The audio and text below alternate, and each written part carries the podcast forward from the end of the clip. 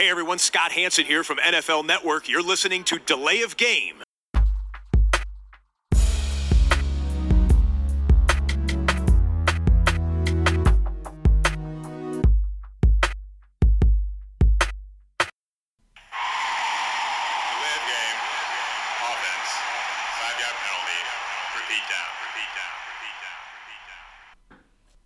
Episode 93 steht auf dem Programm. Delay of Game, der Football Podcast. Wir begrüßen euch recht herzlich, marschieren ja äh, in Richtung des Endes des ersten Saisonviertels. Der Max hat es letzte Woche schon gesagt, das geht schon viel zu schnell rum eigentlich alles. Viel zu schnell. Und wir marschieren auch unweigerlich in Richtung Episode 100. Da ähm, kommen wir dann gleich nochmal kurz drauf.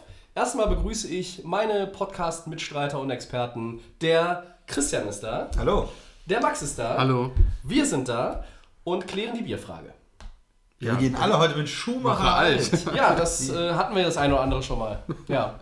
War übrig von Samstag. Prost. Haben wir hier eine kleine Grillparty gemacht bei mir. Und äh, naja, ich gebe es zu, äh, 12 Liter Schumacher alt für drei Alttrinker war jetzt dann an dem Tag, zumal wir später auch noch einen Whisky hatten, Christian. Ne? Egal. Umso, Ist doch gut. Ist doch umso umso schöner für den Podcast. Also wenn ihr nachher mal eine Tür äh, hört, dann müssen wir noch mehr Flaschen holen, weil Ja. Äh, wir haben ja jetzt auch nur die kleinen Altgläser dazu.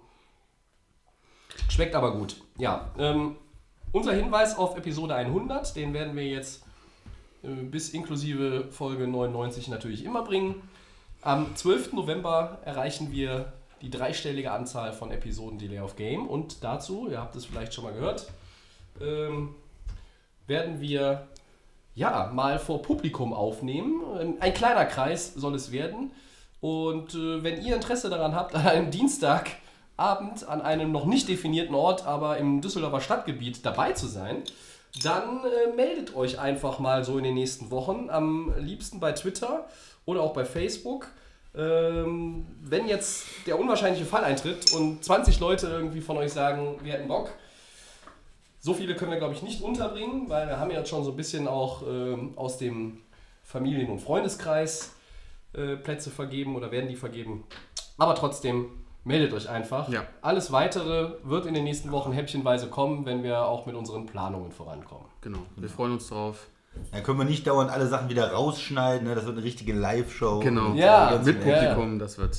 Ja, das und wird Bier. Und Bier, natürlich. Aber auch für die Gäste gibt es Bier. Ja. Das können wir heute vielleicht als Genau. neue Info schon mal, äh, haben wir festgelegt. Jetzt, jetzt melden sich Ja. mehr Leute. Thomas. Ja, jetzt kommen wir. Leute. Ja, vielleicht bringen ja auch die Gäste Bier mit und es wird ein äh, Podcast-Biertasting. Ja. Mal schauen. Oder so, ja. Aber jetzt gucken wir erstmal auf Auf Woche geht's. 3 zurück. ja. Woche 3. Ich starte mal. Äh, triumphales Debüt für Daniel Jones. Die Giants gewinnen 32-31 gegen die Buccaneers. Wie beeindruckt sind wir vom ersten Start der New York, des New York Giants Quarterbacks? Tobi, fang du noch mal an. Daniel Jones, wir hatten es ja letzte Woche schon angesprochen, sein erster Start. Ja, es ist ein Start gewesen und es waren die Buccaneers. Aber ich bin drauf auf dem Hype-Train. Ja. Ich war begeistert, ich habe Red Zone geguckt am Sonntag und ähm, das war so einer der wenigen Aha-Momente. Viele Ergebnisse waren auch erwartbar. Ich hatte auch erwartet, dass die Buccaneers das Ding gegen die Giants gewinnen. Dann ist ja auch Saquon Barkley rausgegangen, verletzt, der Running Back. Äh, schöne Grüße an mein Fantasy-Team, das ich möglicherweise dann äh, frühzeitig beerdigen darf. Ähm, aber Daniel Jones hat ein wirklich überragendes äh, Debüt hingelegt. Das hätte ich ihm der Form jetzt so nicht zugetraut. Nachdem ich hier in der letzten Woche mit dem Max in Episode 92 noch einen richt- richtigen Rant losgelassen habe gegen Pat Schirmer, gegen Dave Gettleman äh, und die Entscheidung, Eli nach zwei Spielen rauszunehmen, wo er auch ja, gar nicht so viel dafür konnte. Ich habe mit Christian am Samstag mal kurz darüber geredet, da hat er es auch gesagt, dass er es eigentlich auch so sieht wie ich, weil natürlich auch keine Receiver da sind. Jetzt ähm, war es, glaube ich, Sterling Shepard, der in Woche 2 gefehlt hat und Woche 3 wieder dabei war. Er und Evan Ingram, beide über 100 Receiving Yards. Und Daniel Jones natürlich auch zu Fuß, ne? Zwei Touchdowns erlaufen, den Game-Winning-Touchdown dann auch. Ähm, war auch ein bisschen Glück natürlich dabei, dass es ein Sieg wurde. Das hätte jetzt an dem tollen Debüt statistisch nichts geändert. Aber die äh, Buccaneers haben da nochmal ein Field Goal verschossen. Ich war begeistert, ich war beeindruckt von der Leistung von Daniel Jones. Ähm, jetzt stellt sich so ein bisschen die Frage, wirft das dann ein noch schlechteres Licht auf Eli Manning? Oder war es einfach auch nur, war das einfach sein Tag und wir müssen ein bisschen auf die Bremse treten, Christian? erstmal ganz viel Respekt, äh, als Quarterback reinzukommen und ein Top-Spiel zu machen. Äh, was man im, im College hat er das ja gar nicht so, so gut gespielt. Deswegen waren ja auch viele sehr kritisch über den hohen Draft-Pick. Ähm, und er hat jetzt eigentlich so sein bestes Spiel gemacht. In seinem ersten NFL-Spiel, wo er äh, unter Druck steht, wo ähm, er sich beweisen muss. Das ist, ist sehr gut, Respekt. Ich denke, aus einem Spiel, auch gegen die Buccaneers, kann man noch nicht eine Karriere machen sozusagen. Man muss ein bisschen vorsichtig sein. Aber erstmal muss man auch ehrlich sagen, er hat besser gespielt, als es alle erwartet hätten. Und ja, irgendwo sieht das natürlich erstmal für die Giants jetzt nach einer richtigen Entscheidung aus, ihn zumindest äh, zu draften. Ich finde immer noch die Sache ein bisschen unglücklich, wie man in die Saison reingeht und sagt, er soll am besten die gesamte Saison ähm, nicht spielen. Er braucht noch Zeit. Nach zwei Spieltagen, ähm, wo der Eli Manning jetzt nicht unbedingt die, die schlimmsten Fehler gemacht hat, da hätte man ihn Ja. auch schon letztes Jahr benchen können. Dann äh, ändert man die Entscheidung. Das ist für mich nicht so ähm, schlüssig eigentlich das Konzept der Giants, dann nach zwei Spielen zu sagen, wir wechseln jetzt den Quarterback aus, wo ich sagen würde, das Hauptproblem der Giants ist die Defense immer. Ja, also Jahr, ja. nach wie vor. Nach wie vor. Aber die ganze Entscheidung gibt ihnen ja erstmal recht. Die Entscheidung gibt ihnen jetzt erstmal recht. Sie haben ein Spiel gewonnen gegen die Buccaneers, aber das, das Wichtigste für New York, er sieht gut aus. Ja? Auch wenn du das Spiel verloren hättest, er hat erstmal überzeugt als äh, Starter Mhm. und es ist irgendwo so Hoffnung in New York, dass es doch der richtige Pick war und dass, ähm, dass sich da ein Team entwickeln kann. Wir werden jetzt ähm, ganz viel äh, Daniel Jones sehen in den nächsten Wochen und äh, er muss diese Leistung natürlich jetzt irgendwo bestätigen. Aber vielleicht noch ein Punkt zu dem Spiel an sich. Es war für mich ein hässliches äh, Spiel. Es war zwar spannend und interessant für den Zuschauer. Ich fand's wild. Es war wild. Als, Ja. als, als Coach hätte ich mich ohne Ende aufgeregt, wie Ja. da mit dem Football umgegangen ist. Fumbles auf beiden Seiten, Interceptions. Äh, am Ende das verschossene Field Goal von Tampa, die äh, da noch vorher eine Delay of Game Penalty kassieren und äh, Und einfach- sagt, äh, das wäre von, von der Entfernung den 5 Yards mehr dann sowieso einfacher gewesen. Ja. Habe ich aber nichts von gesehen im Endeffekt. Das ist, äh, und der, der Kicker hatte vorher auch schon verschossen. Und Ja. äh, also das war wirklich kein solider Football, wo man sagt, hey, da ist ein Team, was richtig gut spielt. Nein, oder war ein sloppy Football. Sondern es war irgendwo für mich, wenn ich ein Fan von beiden Mannschaften wäre, würde ich mir jetzt nicht so viele Hoffnung machen. Äh, Tampa ist für mich äh, dieses Jahr kein gutes Team und die Giants haben auch in der Defense massive Probleme. Und mit der Leistung wirst du trotzdem auch, trotz Daniel Jones, auch wenn der gut spielt, nicht gegen viele Teams in der Liga gewinnen. Nein, ein paar, paar. Siege kannst du, glaube ich, äh, mit, mit rechnen. Die hätte ich ihn ja auch immer noch mit Eli irgendwo zugetraut und Saquon Barkley, der, wie gesagt, jetzt mit, der, äh, mit dem verstauchten Knöchel länger ausfallen wird. Äh, dann aber auch direkt gesagt hat, es hätte schlimmer kommen können. Ja, klar, wenn der Kn- Knöchel gebrochen ist, äh, dann war es das mit der Saison. Also von daher noch so ein bisschen Glück im Unglück. Wollen jetzt vielleicht aber bei dem ganzen Giants-Thema auch mehr bei Daniel Jones bleiben. Ja, du hast gesagt, ja. Sloppy Football. Max, dann war aber doch eigentlich, trotz seiner zweier Fumbles, war Daniel Jones eigentlich der beste Mann auf dem Feld. War er auch. Man muss ganz ehrlich sagen, ähm, Stand heute haben die Giants mit ihrem damaligen Pick, ich weiß glaube ich war Nummer 6, alles Nummer richtig sechs. gemacht. Wir hatten ja alle Haskins. vom wir Stuhl hatten, gefallen wir hatten, ja, genau, wir sind alle vom Stuhl gefallen. Es war ja eigentlich Haskins, der damals, der ja bei den Redskins jetzt unter Vertrag steht. Das war ja so der, wo alle gesagt haben, das wird dann der neue Nachfolger. Mhm. Aber sie haben sich für Daniel Jones entschieden, der auch, ähm, man darf es nicht überbewerten, die Preseason ganz gut gemacht hat. Ähm, Ja. Das war so ein erster Start. Und ähm, wir haben es letzte Woche angesprochen, er hat hier seine Chance bekommen als Starter. Es hat gut ausgesehen. Er hat tolle Zahlen gebracht. Ich gucke mir gerade den Schedule an. Äh, oder haben es gerade gemacht, als ihr beide gesprochen habt. Ähm, jetzt folgen die Redskins. Das sieht alles noch gut aus. Aber dann kommen die Vikings und die Patriots. Und da, Ja. glaube ich, wird man als erstes mal sehen können, ob der junge Mann, wenn er die Spiele, sagen wir mal, es muss ja kein Sieg sein, aber ordentlich, Ordentlich. da spielt, ist so ein paar Yards wirft, ein paar Touchdowns, aktiv ist, dann sieht es wirklich sehr, sehr gut aus, dass dieser Mann wirklich vielleicht die Franchise weiterführen kann nach Eli Manning. Er sieht ja auch aus wie ein junger Eli, ist ja meine, meine Aussage. Ähm, und auch kaum Emotionen, wenn man, ich habe ein Interview von ihm gesehen, als er sich dann äh, kurz interviewt worden ist nach dem Spiel, auch ähm, sehr zurückhaltend, sehr anständig. Ähm, und hat natürlich auch das Team sehr vorgehoben. Aber auch, wie gesagt, da waren auch Teamspieler bei Sterling Shepard und Evan Ingram. Äh, der war ja wirklich Leistung brutal. Und ne? Shepard, den wir irgendwie, glaube ich, äh, alles gewünscht haben, aber nur äh, kein guter Footballer zu sein, hat der mal gezeigt, dass er über 100 Yards spielen kann. Ne? Äh, ja, also Daniel Jones, tolle Leistung für die Giants wahrscheinlich oder vielleicht auch für das Team die richtige Entscheidung in, für die kommende Saison, also für die laufende Saison.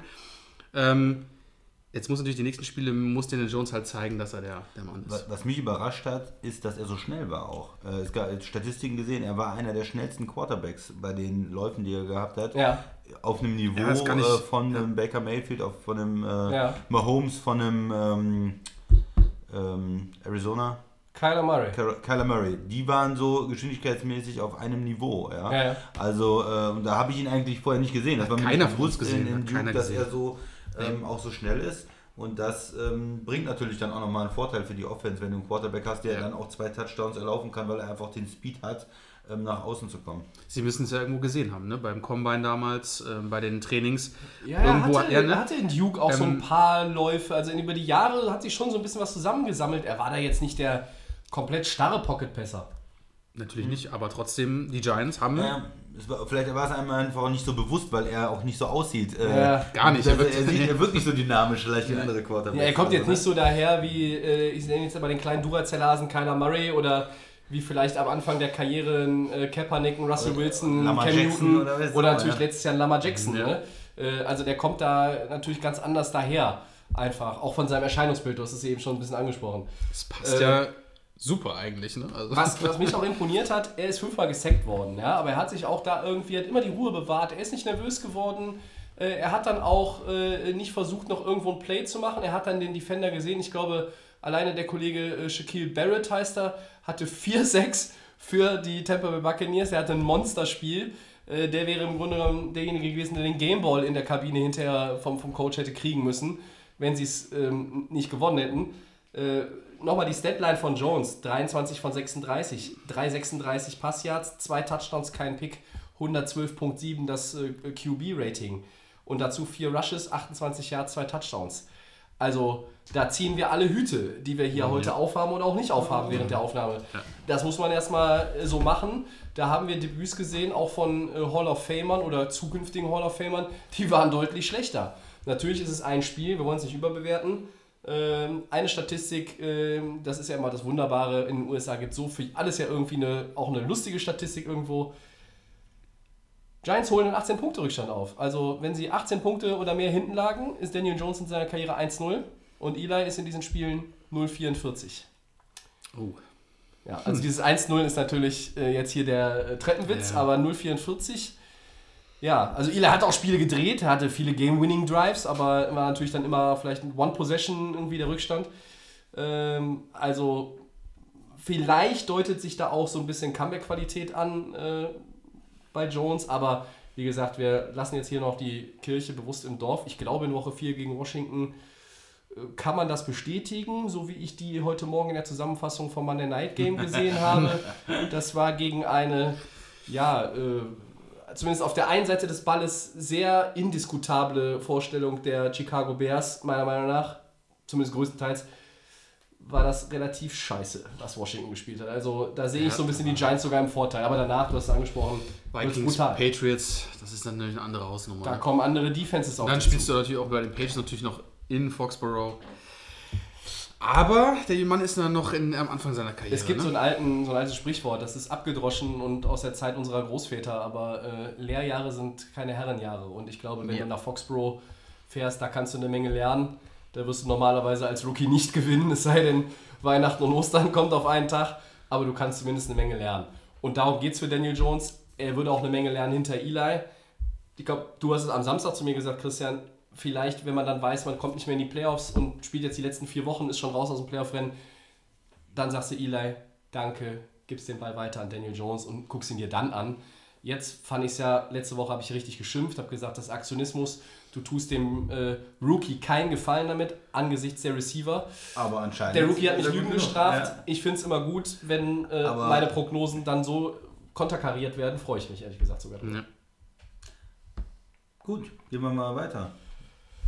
Ja, äh, das Bier schmeckt gut. Ich muss gleich mal in die Küche und noch eine neue Flasche holen, aber vorher leite ich mal die Headline ein. Ja, Weniger bitte. spektakulär als bei den Giants war natürlich der dritte Sieg im dritten Spiel der Patriots. Die haben 30-14 gegen die Jets gewonnen, äh, die nur noch irgendwie aus Third-String-Quarterbacks und äh, ein paar Practice-Squad-Spielern bestehen und Le'Veon Bell. Ähm, das war natürlich ein ungleiches Duell. Über das Spiel brauchen wir jetzt, glaube ich, auch gar nicht viel ver, äh, verlieren, viele Worte. Aber das große Thema rund um die Patriots, zumindest noch mit Verbindung der Patriots, muss man ja sagen, war am vergangenen Freitag die Entlassung von Antonio Brown. Ähm, ja, da kam auch wieder ein ganzer Rattenschwanz an Neuigkeiten via Social Media raus. Von Brown gegen andere, über Brown, von anderen äh, und was nicht alles. Inklusive einer Erklärung, ich spiele nicht mehr in der NFL. Kauft ihr ihm das ab? Ist es das Ende für Brown als Wide Receiver in der National Football League oder sehen wir nochmal? Äh, ja, Antonio Brown. Puh. Also ich, ich glaube, wir waren, glaube ich, alle überrascht, dass nach dem Miami-Spiel, ähm, das sah gar nicht so schlecht aus, ich glaube 70 Yards, ein Touchdown oder sowas, oder 86 Yards, irgendwie so war das. Und dann sagen die Patriots, äh, goodbye, er ist entlassen worden von dem Team. Ja, aber es war ja nicht wegen der sportlichen Leistung. Es ne? war nicht Ich in der Leistung, sondern es ist dieser, dieser sexual, diese, diese sexuelle Belästigung, die da im Raum steht, ist den Patriots vermutlich zu heiß oder wir gehen mal schwer davon aus, Ja. ähm, weil es wahrscheinlich, man muss davon ausgehen, vielleicht doch kritischer aussieht, als man sich das denken muss. Ja, und es ging vor allen Dingen jetzt da nochmal drum, äh, zusätzlich kam mir noch wieder was Neues auf, dass er Genau. nochmal eine andere Frau ähm, Eine Nachricht geschickt hatte, genau. Auch äh, ein Fehlverhalten im Raum, weil das war glaube ich die Geschichte, wo er sich ausgezogen hat mit der Künstlerin. Das Ja, das? auch Ja. da sprachen wir am Samstag. Und äh, dann hat er halt hinterher nochmal äh, SMS geschrieben oder, oder Nachrichten geschrieben über Social Media ähm, und hat versucht, die einzuschüchtern, ne? oder in einem Chat, im WhatsApp-Chat oder was auch immer. Ähm, und da war dann jetzt nochmal dann irgendwie nochmal die, die Kirsche obendrauf, dass die Patriots dann gesagt haben, Moment, das machen wir nicht mehr. also wenn jetzt dann noch, noch mal ein Fall dazukommt, der eine Zivilprozess, von dem sie ja eigentlich vor der Vertragsunterzeichnung wohl noch nichts gewusst haben, und jetzt noch das nächste wieder und noch dann den Versuch, Leute einzuschüchtern und das Ganze irgendwie unter den Teppich zu kehren. Und das war den Patriots dann zu viel und da haben sie die Reißleine gezogen. Ne? Diese neuen Anschuldigungen, also von einer weiteren Frau, ähm, das lief über die Sports Illustrated. Ähm, und die ist für gewöhnlich gut unterrichtet. Äh, die haben gute Quellen. Da kann man jetzt auch eigentlich davon ausgehen, dass das jetzt irgendwo keine Ente ist. Oder früher hat man ja Ente gesagt, heute sagt man Fake News. Äh, deswegen, ja, und, und da die Patriots haben, nachdem diese ersten Anschuldigungen von der Fitnesstrainerin da ja auch äh, kamen, haben sie schon High Alert gehabt Ja. und wussten, okay, wir müssen das Ganze ganz vorsichtig hier betrachten und wenn noch irgendwie was dazukommt, so kennt man aber auch New England, sie geben den Leuten eine Chance, aber auch nur bis zu einer gewissen Grenze. Wenn diese Grenze in ihren Augen überschritten wird, nach ihren Maßstäben, die völlig legitim sind. Die sind nicht irgendwo, dass man jetzt sagt, äh, hier darf ich nicht mal irgendwie in der Umkleide furzen oder so. Ne? So ist es ja nicht. Dann ist Ende und die haben die Reißleine gezogen und ich konnte das absolut nachvollziehen. Aber wie seht ihr beide das? Äh, er hatte ja gesagt, seinen offiziellen Rücktritt jetzt so, er will mit der NFL nichts mehr zu tun haben. Ähm, jetzt gehen wir mal davon aus, weil wir haben ja auch gerne mal ein paar Verbrecher, haben wir ja öfters mal in der NFL, die irgendwelche Sachen machen und dann immer noch eine zweite Chance bekommen. Gehen wir davon aus, ähm, ist es jetzt wirklich so gewesen, er hat die Frauen angepackt und Ja, irgendwas. äh, Angesichts der letzten sechs Monate, Max, wäre es, glaube ich, seine sechste Chance, die er dann bekommen Genau, aber weiß trotzdem- wer nimmt den noch? ist es, also ich bin davon überzeugt, dass wir einen Tony Browns nicht das letzte Mal gesehen haben in der NFL. Ich glaube, selbst wenn da irgendwas wäre. Sicher? Sicher. Denkst du das auch? Ich ich versuche mir gerade eine Meinung zu bilden. Also äh, ich denke, er wird jetzt erstmal eine Menge, ähm, die Sachen müssen erstmal geklärt werden. Ja. So mit den Sachen, die im Raum stehen. Ja, er beschäftigt Vergewaltigung. sich, ja, er äh, beschäftigt sich aber lieber noch damit, ob er noch ein bisschen Kohle von den wird- Teams bekommt. Genau, wird jetzt erstmal keiner einer Million äh, Signing-Bonus oder sowas. ähm, ihn, ihn beschäftigen. Äh, dann Davon sage ich nicht. Ich rede nicht vom Moment nicht. Ich rede von vielleicht in einem Jahr. Ja, er ist 31 oder so. Ja. Ähm, äh, er kämpft jetzt natürlich mit den verschiedenen Clubs um sein, um sein Geld oder um seine ähm, vertraglich zugesicherten Zahlungen. Ähm, wenn das alles geklärt wird, ob er dann nochmal mit 32 wiederkommt, ob da ein Team dran geht, ich glaube nicht. Ich kann mir vorstellen, dass er es versucht. Ich kann mir vorstellen, dass dieses, ich bin fertig mit der NFL, ist äh, wenn er äh, Geldprobleme hat und bei seinen ganzen Prozessen und äh, Dingen, die er jetzt da hat, ähm, wird er vielleicht doch nochmal äh, versuchen, Geld zu verdienen. Aber ich kann mir eigentlich nicht vorstellen, dass ein Team äh, nochmal ähm, mit ihm zusammenarbeitet. So wie er sich in Pittsburgh, es ist ja nicht, wenn es bei einem Team ist oder so, aber in Pittsburgh, in Oakland und jetzt in New England hat er eigentlich nur verbrannten Boden unterlassen. Und das sind keine schlechten Organisationen. Pittsburgh und New England sind eigentlich ja Hausnummern in der Stehen, NFL. stehen ja. für konstante Arbeit Äh, natürlich. So, auch, ja. äh, Oakland kommt dazu, gut, die fallen meiner Meinung nach von der Organisation ab, aber trotzdem, ich, Also ich glaube es nicht, dass. Ich glaube, wir haben ihn zum letzten Mal gesehen. Du sagst, wir sehen ihn nochmal? Ich sage einfach, wir sehen ihn nochmal. Mich würde ihn ganz, ähm, weil du hast es angesprochen, äh, Pittsburgh war alles schon davor. Wo war dann irgendwo bei ihm selbst auch dieser Auslöser, dass er. Nicht- Durchgedreht Ja, genau, weil ich muss ganz ehrlich sagen, äh, es ist ein Receiver, der auf einem Top-Niveau gespielt hat. Ja. Durchgehend. Du warst erfolgreich. Neun Jahre lang. Neun Jahre lang, ähm, ich, außer ihn, sage ich mir, gab es auf dem Niveau keinen, also Julio Jones und was wir jetzt alles noch so haben, aber trotzdem konstant bei den Steelers Leistung gebracht. Aber was muss der Punkt gewesen sein, dass du dann anfängst crazy zu werden? Du hast dein komplettes Privatleben in diesen Social Media mit reingezogen. Du wirst jetzt äh, angezogen äh, dafür, dass du im Lockerroom bei den Steelers Scheiße gemacht hast, du kommst mit dem Quarterback nicht klar. Das sind alles so Sachen. Auf einmal kommen dann diese sexuellen Vorwürfe zu dem ganzen Thema dazu, dass bei den Raiders hat er sich daneben benommen. Es ist ja alles auf einem Punkt. Ist ja die Frage, man muss ja zurückblicken, wann ist diese ganzen Übergriffe gewesen? Also das ist natürlich Ja, gut, eine man Frage. hat Klar, vorher ist- schon auch Sachen gehört, äh, die, die, die Frau seines Kindes geschubst, äh, ne? Und, und also. Äh, ist Vater von drei Kindern, das ja, darf man auch nicht auch vergessen. von verschiedenen Kindern, verschiedene Frauen. Äh, also er schien schon vorher vielleicht jetzt niemand, nicht jemand zu sein, der ähm, total einen ruhigen Lebenswandel führt oder so.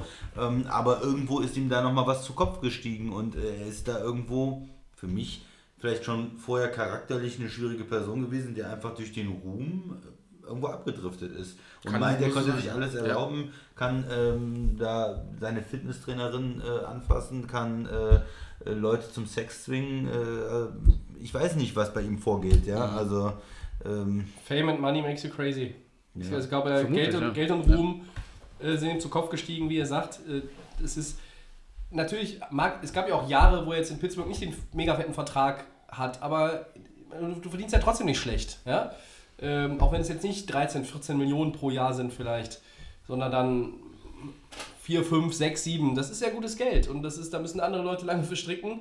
Ähm, ich meine, unser Charakter wäre auch verdorben. Wir würden zur Episode 100 äh, auf die Bahamas fliegen, wenn wir Multimillionäre wären und würden da Vermutlich. aufnehmen Ja, ähm, und uns wahrscheinlich währenddessen 20 Bier reinstellen, statt wie üblich der, äh, der ja, zwei Bier. das ist ja nur ein Unterschied, ob du, ob du ähm, vielleicht mit einer Uhr rumläufst wie äh, Odell Beckham, die 180.000 Euro äh, kostet, oder ob du äh, so in verschiedenste Prozesse ver verwickelt bist, weil du Rechnungen nicht bezahlt, weil du zu schnell gefahren bist, Ja. weil du äh, äh, ne? und dann kommt diese ganze sexuelle Belästigung dazu, Vergewaltigung, da, da geht es ja ins Hochkriminelle, äh, das ist ja dann nicht mehr nur übertrieben reich, sondern es ist einfach ähm, ja, äh, Ja. kriminell und äh, charakterlich einfach komplett verdorben irgendwo. Das ist es, das ist es. Also ich Wenn- meine, wir wenn das auch haben, nur ansatzweise stimmt, was man hört. Genau, das ist ja das. wir das, haben so viel jetzt auch in den letzten Monaten über ihn gesprochen und ähm, das war ja eigentlich auch alles immer negativ. Ne? Es war immer so, dass wir gesagt haben,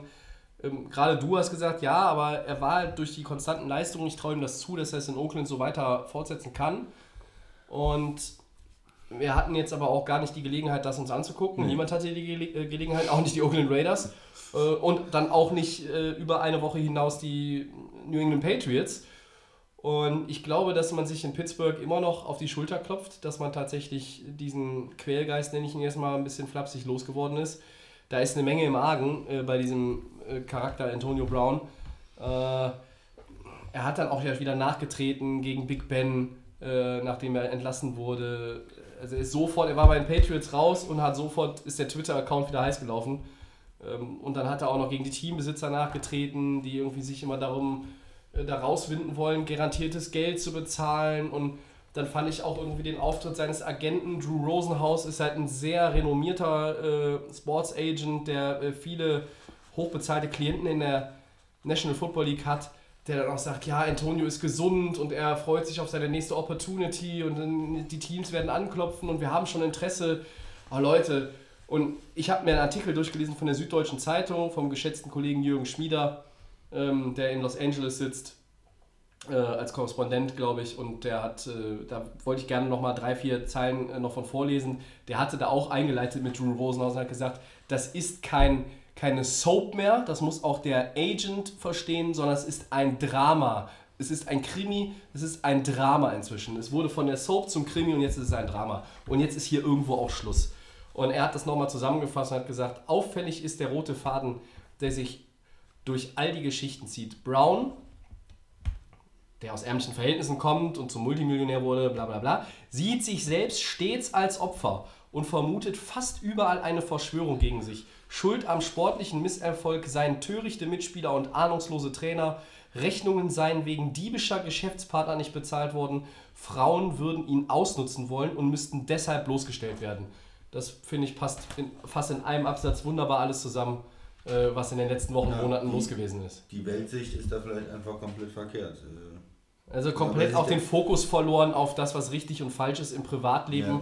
und das hat auf seine Karriere abgefärbt und die ist, auch wenn du meinst, er kommt nochmal wieder und du sagst, äh, er würde vielleicht nochmal wiederkommen wollen, aber es wird keiner mehr äh, Ja. seine Dienste äh, haben wollen. Ich gehe noch einen weiter und sage, äh, er wird tatsächlich jetzt ähm, so lange beschäftigt sein mit äh, anderen Dingen, er muss so viel gerade rücken, dass er irgendwann auch feststellt, dass er tatsächlich die, auf die NFL äh, keinen Bock mehr hat. Ich glaube auch nicht, dass er nochmal von sich aus ein Comeback startet. Ich glaube, ist ähm, erledigt jetzt. ich glaube, er ist erledigt, auch im Kopf. Er hat mit dem Thema abgeschlossen. Wir hatten diesen Satz auch mal, der geisterte auch durch viele Medien. Ähm, Antonio Brown braucht die NFL, aber die NFL braucht Antonio Brown nicht. Und ich würde mittlerweile sagen, äh, beide brauchen sich gegenseitig nicht mehr. Ja, lass mal so stehen. Ne? Sportlich, Ja, sportlich zu den. Patriots ähm, brauchen wir, glaube ich, nicht viel sagen, außer dass sie das einzige Team sind, das immer noch keinen Touchdown der gegnerischen Offense kassiert hat. Genau, die 14 Punkte der Jets, die kamen durch einen äh, Punt, den sie ähm, verloren haben, quasi, also der, der äh, gefummelt worden ist, äh, macht Punt.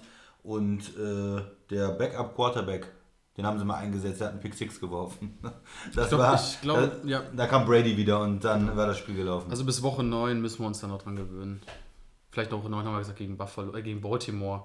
Ja, also Könnte es vielleicht dann mal so ein bisschen Span in der äh, zweiten, der, mit Beginn der zweiten Saisonhälfte, Genau, wo die Woche. Patriots dann äh, schwere Gegner auch haben. Ja. Äh, ich glaube, bis dahin werden sie wie das Messer durch die Butter gehen. Wir haben es letzte Woche schon mal gesagt. Äh, ich meine, dass sie jetzt auch keinen richtigen Test hatten. Die Steelers, das war nix. Ja? Also, äh, und dann haben sie gegen die Dolphins und die Jets gespielt. Das waren jetzt sowieso keine Gradmesser. ne? Aber eine Mannschaft, die den Patriots vielleicht gefährlich werden könnte, das sind die Buffalo Bills. Die starten dank, des, dank eines 21-17 über die Bengals mit drei Siegen in die neue Saison. Traut ihr den Bills die Playoff-Teilnahme zu, Max? Punkt heute nein. Die Bills sind für mich vielleicht die Nummer 2 in, ihrem, äh, in ihrer Division, aber jetzt geht es gegen New England und da gibt es die erste Klatsche. Ich glaube, die spielen ja auch in äh, Buffalo diesmal, also zu Hause. Ja. Aber sind wir mal ehrlich, die Gegner, wir hatten es vor dem Podcast, hast du es kurz angesprochen, Jets, Giants, Bengals. Das sah auch gegen die Bengals ganz knapp aus. Also die Bengals kamen ja nochmal zurück im letzten Quarter. Äh, da hätte es noch das Spiel nochmal anders sein Die Bengals können. sind 0-3 Max, aber die äh, haben in den drei Ähm, Spielen streckenweise guten Football Ja, gespielt. das äh, musste auch ich mal zugeben. Ein Andy Dalton kann doch anscheinend ein bisschen was. Äh, aber ähm, die Buffalo Bills äh, kommen äh, für mich, stand heute auch, denke ich mal, den Schedule habe ich mir angeschaut. Titans, Dolphins, Eagles. Also, du musst jetzt mal gegen die, die Patriots und auch gegen die Titans gewinnen. Dass du, und dann gehst du in Woche 6 in Bye Week, ähm, kannst dann gegen Miami vielleicht den Sieg holen. Oder wirst ihn wahrscheinlich holen, muss ich ja schon gerade so sagen. Aber ich sage, dass die Buffalo Bills nicht ein Teil- Playoff-Teilnehmer werden. Tobi? äh, ich zitiere Fettes Brot. Äh, Jein. Nein, oh. Ähm, die Bills sind 3-0 und so ein Start kann eine gewisse Dynamik erzeugen. Das ist dann letztlich vielleicht sogar egal, ob du gegen schwäche, äh, schwächere Gegner gespielt hast. Ich rechne nicht damit, dass sie New England schlagen. Ich würde aber dem Max widersprechen, sie werden keine Klatsche kassieren. Die Defense der Buffalo Bills, die sind richtig gut. Das ist das, Das ist- Herzstück des Teams. Und ich glaube, das ist auch die erste richtig gute Defense, auf die Brady trifft in diesem Jahr. Und da ist jetzt Antonio Brown wieder subtrahiert. Das ist trotzdem natürlich ein richtig gutes Team. Jetzt ist Edelman ein bisschen angeschlagen. Der wird möglicherweise aber auch am Wochenende wieder spielen können. Vielleicht ist er nicht bei 100%. Also Edelman nicht ganz fit, Brown wieder weg. Äh, und der erste echte Test, also dass die Patriots jetzt hier irgendwie mit 17, 20 Punkten Unterschied gewinnen, das glaube ich nicht. Ich glaube, die Junge gewinnt das Spiel. Ich glaube aber, dass es irgendwo ein, am Ende ein Spread sein wird von 6, vielleicht 10 Punkten. Buffalo wird da irgendwie mit drin hängen. Das wird auch damit zusammenhängen, ob sie mit der Offense einigermaßen was machen können. Die wirkt auf mich unbeständig. Ähm, die lebt natürlich so ein bisschen vom Lauf. Andererseits muss man sagen, Josh Allen, der jetzt, ja, was hat der? Ich glaube, drei Touchdowns, drei Picks oder so. Aber er wirft zumindest, er erzielt zumindest relativ viele Yards. Äh, Das ist immer so um die 250 Pass-Yards bisher. Das ist in Ordnung. Mir gefällt Buffalo ganz gut. Ich bin selber etwas überrascht auch, äh, wie sie sich präsentieren. Ähm, Das war jetzt nicht unbedingt ein Team, was letztes Jahr schlecht war, wo wir auch gesagt haben, die machen einen Schritt nach vorne, der signifikant sein wird. Wir hatten eher so ein bisschen auch die Jets gesehen, die New England nicht gefährden können, aber die Nummer 2 in der Division werden ja. können. Die sind 0-3, sind jetzt immer bei Week, Wunden lecken. Vielleicht finden sie noch ein paar Spieler, die aus dem Lazarett zurückkommen. Wäre den Jets auch zu gönnen. Aber Buffalo ordentlich. Playoff-Team, naja, weiß ich noch nicht. Ich würde es aber nicht ausschließen. Ich, wenn sie sich noch so ein bisschen verbessern mit der Offense.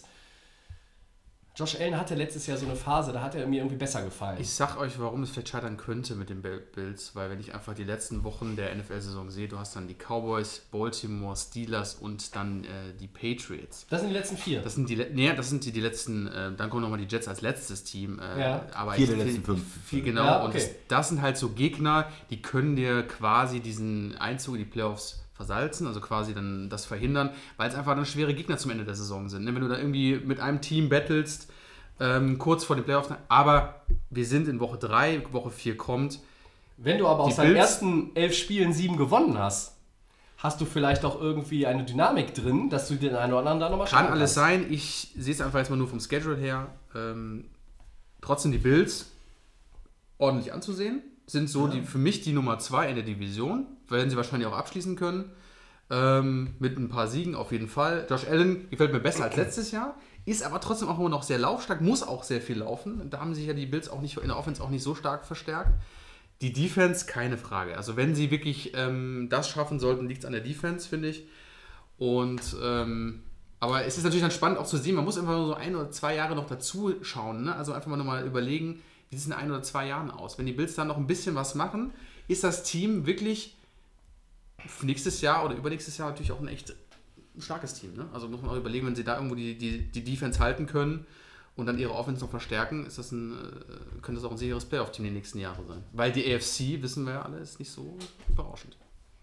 Christian, wie Kann ich du auch noch was Bills? sagen? Ja, Ja, ich weiß nicht, ihr macht ja alles alleine hier. Ich komme ja gar nicht zu Wort.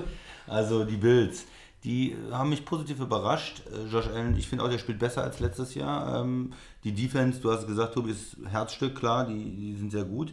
Und für mich Coaching. Bei den Bills gefällt mir das Coaching, weil ich finde Ja. immer, da sind nicht so die ganz großen Namen im Team. Man hat vor der Saison geguckt und sagt, naja, das ist in der Defense vielleicht ganz nett, aber ah, und in der Offense, naja, aber die spielen irgendwie, finde ich, besser als die Summe, also die, die Summe der Einzelteile ist besser ähm, als die einzelnen Spieler. Also die, ne, die Summe dieses Teams Ja, stimmt, ja. ist, ist, macht, bringt irgendwie mehr auf, den, auf den Platz und das ist für mich dann immer Coaching.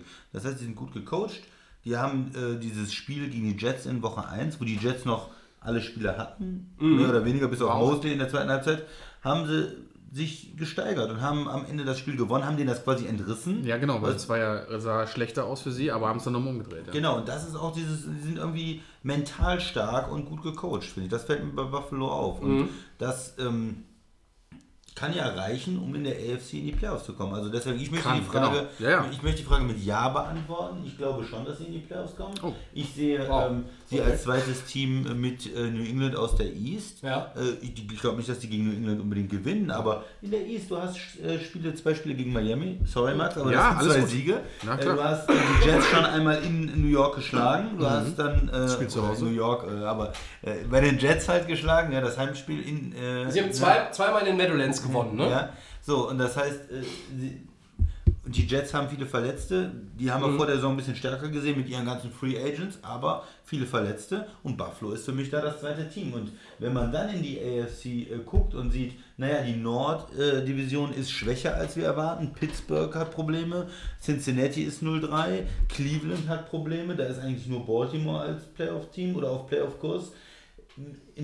Die South finde ich irgendwie ausgeglichen, da kann noch viel passieren, aber kommt da ein oder zwei Teams rein, nehmen die sich gegenseitig die Siege weg. So wie Ja, bis jetzt alle, alle und spielen eher nur einer. Ja. Ja, ähm, und äh, Kansas City ist als sicheres Playoff-Team, aber sonst Chargers, Oakland, Denver, die sind auch nicht so stark. Und für mich ist im Moment zumindest Buffalo, Buffalo Bills eins der sechs besten Teams in der AFC und ich sehe sie auf Playoff-Kurs. Das ist mal ein Statement von Christian. Ähm, wir sind jetzt nun alle hier nicht äh, in 93 Episoden mit wahnsinnig viel Love für die Bills unterwegs gewesen. Es gab ja auch eigentlich keinen Grund dazu. Ähm, ich möchte noch mal auf, auf so ein paar Leute aus der Defense kurz eingehen. Also der Rookie Ed Oliver, ähm, Geiler Pick, Super. geiler Mann. bis jetzt ganz gut reingekommen, würde ich sagen, in sein erstes Jahr. Sie haben dem Linebacker Lorenzo Alexander, glaube ich, eine Menge Kohle bezahlt. Ne? Der war, äh, äh, ne Moment, den verwechsel ich mit Quan Alexander. Ne? Aber der, der macht auch einen guten Eindruck da in der Mitte mit Tremont Edmonds. Und dann gefällt mir gut in der Secondary einerseits der Corner Tredavious White Der ist und richtig stark. der Free Safety Micah Hyde. Ja. Äh, wenn der mal in Green Bay so gespielt hätte, hätten die Packers den vielleicht auch irgendwie teuer bezahlt und behalten. Ähm, der hat sich irgendwie bei einem anderen Team jetzt Noch deutlich verbessert. ja. Und das ist ja auch mal interessant zu sehen, ähm, dass man von einem Team, was Potenzial irgendwie natürlich für jedes Jahr Playoffs hat, eigentlich auf dem Papier, wie die Packers, gehst du zu einem Team, wo du jetzt eigentlich nicht damit rechnest, dass die irgendwo da mitmischen, die Bills. Und ich glaube, Hyde ist im zweiten Jahr in Buffalo. Und, oder es ist schon das dritte. Und er, er ist halt so auch still und heimlich zu einem der Leader in dieser Defense geworden. Und es ist wirklich gut gecoacht, wie du gesagt hast, Christian. Die Bills, ich traue ihnen noch nicht so ganz über den Weg in Richtung Playoffs, weil ich halt glaube, dass der ein oder andere, der eher eine Fehlzündung hatte in den ersten drei Wochen, nochmal ähm, den Auspuff irgendwie austauscht und dann durchstarten wird. Äh, ich denke da so vor allen Dingen an die LA Chargers. Irgendwann muss es bei denen mal Klick machen. Und ich schreibe die Cleveland Browns auch noch nicht ab. Und dann wird so, das sind vielleicht so die Teams, wo es dann äh, gerade um Platz 2 der Division immer geht, werden die am Ende vielleicht der bessere Zweite gegenüber Buffalo sein. Dass Buffalo Zweiter wird, kann man, glaube ich, jetzt fast schon uns in einig, die Richtung ich, ne? gehen. Die Jets sind 0-3, die Dolphins sind 0-3. Ja. Und ähm, ja, das Spiel wird interessant. Ähm, man wird sicherlich auch ein bisschen Aufschluss darüber kriegen, wie stark sind die Patriots. Sind sie so stark, wie alle sie jetzt auch sehen und, und stark reden? Und wie stark sind die Bills, wenn sie gegeneinander spielen? Äh, aber wir halten fest, wir haben einmal kein Playoff-Team, sagt der Max, Playoff-Team sagt der Christian und ich hänge irgendwie noch so ein bisschen zwischen den Stühlen. Was Aber? Josh Allen, ehrlich gesagt, da, da muss eine Steigerung kommen. Du hast eben gesagt, der gefällt dir besser als 2018. Mir noch nicht. Ich finde schon. Ich finde auch. Ja? Ja.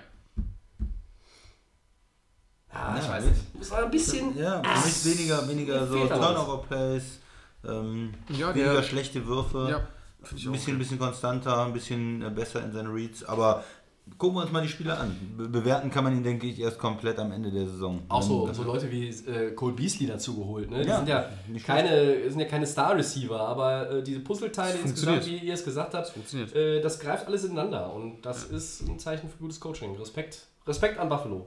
Ja. Wir machen weiter. Und zwar, um welchen Mitfavorit muss man sich nach einem 1 zu 2 statt mehr Gedanken machen? Die Eagles oder die Chargers? Christian, hau mal raus. Ah, jetzt werde ich auch. Äh, Bist du mal als hier, erster mal ja. hier äh, ins Boot Du musst dich geholt? nur beschweren. Das Ja, ist richtig, ja. Um wen mache ich mir mehr Gedanken? Ähm, also die Eagles, ich habe die ja in den Super Bowl als Super Bowl-Tipp gehabt. Äh, eines der für mich talentiertesten Rosters überhaupt. Aber die haben eine Menge Verletzungssorgen und ähm, kommen das nicht so richtig am Quark. Haben jetzt äh, 24, 27 gegen die Lions verloren. Ähm, die Chargers eigentlich dasselbe Problem, Verletzungssorgen äh, schon in der Preseason. Left Tackle verloren, Running Back spielt ja nicht, Gordon. Ähm, Dolvin äh, James weg. James, äh, der Safety, äh, verletzt. Also da verschiedene Positionen, wo sie geschwächt sind und die kommen auch nicht gut in die Saison. Und äh, haben jetzt gegen die Texans äh, 2027 verloren. Ähm, um wen mache ich mir eigentlich mehr Sorgen? Ich mache mir mehr Sorgen um die Eagles, ehrlich gesagt. Und zwar einfach, weil sie in einer schwereren ähm, Conference spielen. Das heißt, äh, divisionstechnisch wird es für beide Teams dann irgendwie schon schwer, weil die Chargers spielen mit Kansas City. Das ist eins der besten drei Teams der Liga, glaube ich, für alle. Da wollen wir Ja. nicht drüber diskutieren mit Jo. New England. Ähm, ganz oben dabei. wer wäre dann, wer wär dann die drei in der Ist- Richtung ist gerade? Eine gute, ist eine gute Frage. Kann man sagen, ob es äh, Dallas wäre, äh, die Rams wäre, ähm, eins von den, von den ungeschlagenen NFC-Teams, denke ich mal da. Ne? Kannst du den Packers schon erwähnen, ja? Die, die würde ich dann, also wenn es darum geht, ich würde sagen, das sind vielleicht die fünf besten Teams aktuell. Ja. Wobei aber New England und Kansas City, Die sind erstmal die sind erstmal weg. Ja. Ja. und dann kommt ein bisschen eine Lücke. Ne? Also so viel soll mal zur Einordnung hier. Aber vielleicht auch Dallas. Guck mal, Ähm, so ein Mini-Power-Ranking eingebaut Ja. hier gerade von uns dreien. Aber- Großartig. so, auf jeden Fall haben wir da in der Division äh, starke Konkurrenz. Ja. Und, und beide sind in ihrer Division schon zwei Siege hinten. Genau, die Eagles halt auch mit, äh, mit Dallas, die da vorne weglaufen. Aber äh, es wird dann auch für die, für die Wildcard, da kann ich mir irgendwo in, in der AFC noch mehr vorstellen. Ne? Wir haben eben darüber gesprochen, da gibt es nicht so viele äh, Teams, aber in der NFC ist dieser mittlere Bauch mit diesen möglichen Playoff-Teams Mhm. ähm, irgendwie für mich größer. Ne? Man muss nur mal in die äh, NFC Nord hinausgucken. Ja. Green Bay ist 3-0, Alle eine äh, Chicago Bilanz. ist äh, 2-1, äh, die Vikings sind 2-1 und die Lions sind 2-0-1. Äh, das heißt, da könnten natürlich auch zwei oder vielleicht sogar drei Playoffs-Teams kommen und dann musst du als Eagles natürlich schon gucken. Du spielst jetzt diesen Donnerstag, kurze Woche für ein Team, was viele Verletzungen hat, in Auswärts. Green Bay auswärts. Du spielst danach gegen Dallas, deinen direkten Favor äh, Konkurrenten in der Division, der einen starken Start hatte und das kann man eigentlich in Woche 4 nicht sagen. Äh, oder in Woche 5, aber das sind Must-Wins. Ja, wenn du, wenn du beide Spiele verlierst, dann bist du äh, 1, Vier. 1-4 und hast gegen Dallas schon den direkten Vergleich verloren. Und hast auf die mindestens drei Spiele Rückstand. So, und du Oder hast sogar gegen ne? Green Bay schon ein Team, wo du vielleicht äh, eventuell am Ja. Ende der Saison auch mit in Konkurrenz stehst, hast du auch schon den direkten Vergleich verloren. Und dann äh, wird es wirklich schwer. Ne? Und von daher ist es, ja, ist es für mich, mache ich mir noch mehr Sorgen um die Eagles. Die müssen jetzt was tun. Max. Oder äh, Tobi. Tobi auch raus. Ähm, ich sehe den Ansatz, ich verstehe den, gerade auch mit den nächsten Gegnern. Ich mache mir mehr Sorgen um die Chargers. Ähm, die hatte ich ja vor der Saison, auch vor dem, vor dem unseren Super Bowl-Pick, so ein bisschen als die, als die Option für den, für den Super Bowl gehabt. Äh, ja, es ist so ein bisschen ein bisschen was von allen. Der Christian hat eben angesprochen, die Ausfälle. Okung ist nicht da, der Left Tackle. Melvin Gordon, Holdout, der Running Back. Dann fällt dein Star Safety Derwin James aus. Ähm, Rivers versucht alles, wie immer. Also äh, auch in den Jahren, in denen äh, da das Talent nicht so vorhanden war, bei den Chargers hat Rivers eigentlich immer das Maximum rausgeholt, hat alles Mögliche versucht, Plays erzwungen und auch mit Erfolg erzwungen. Äh, am Wochenende hatte ich das Gefühl, dieses ganze Team besteht nur aus Philip Rivers und Keenan Allen und der Rest ist irgendwie mittelmäßig oder vielleicht sogar gar nicht anwesend. Austin Eckler vielleicht noch mit Abstrichen irgendwo. Boah.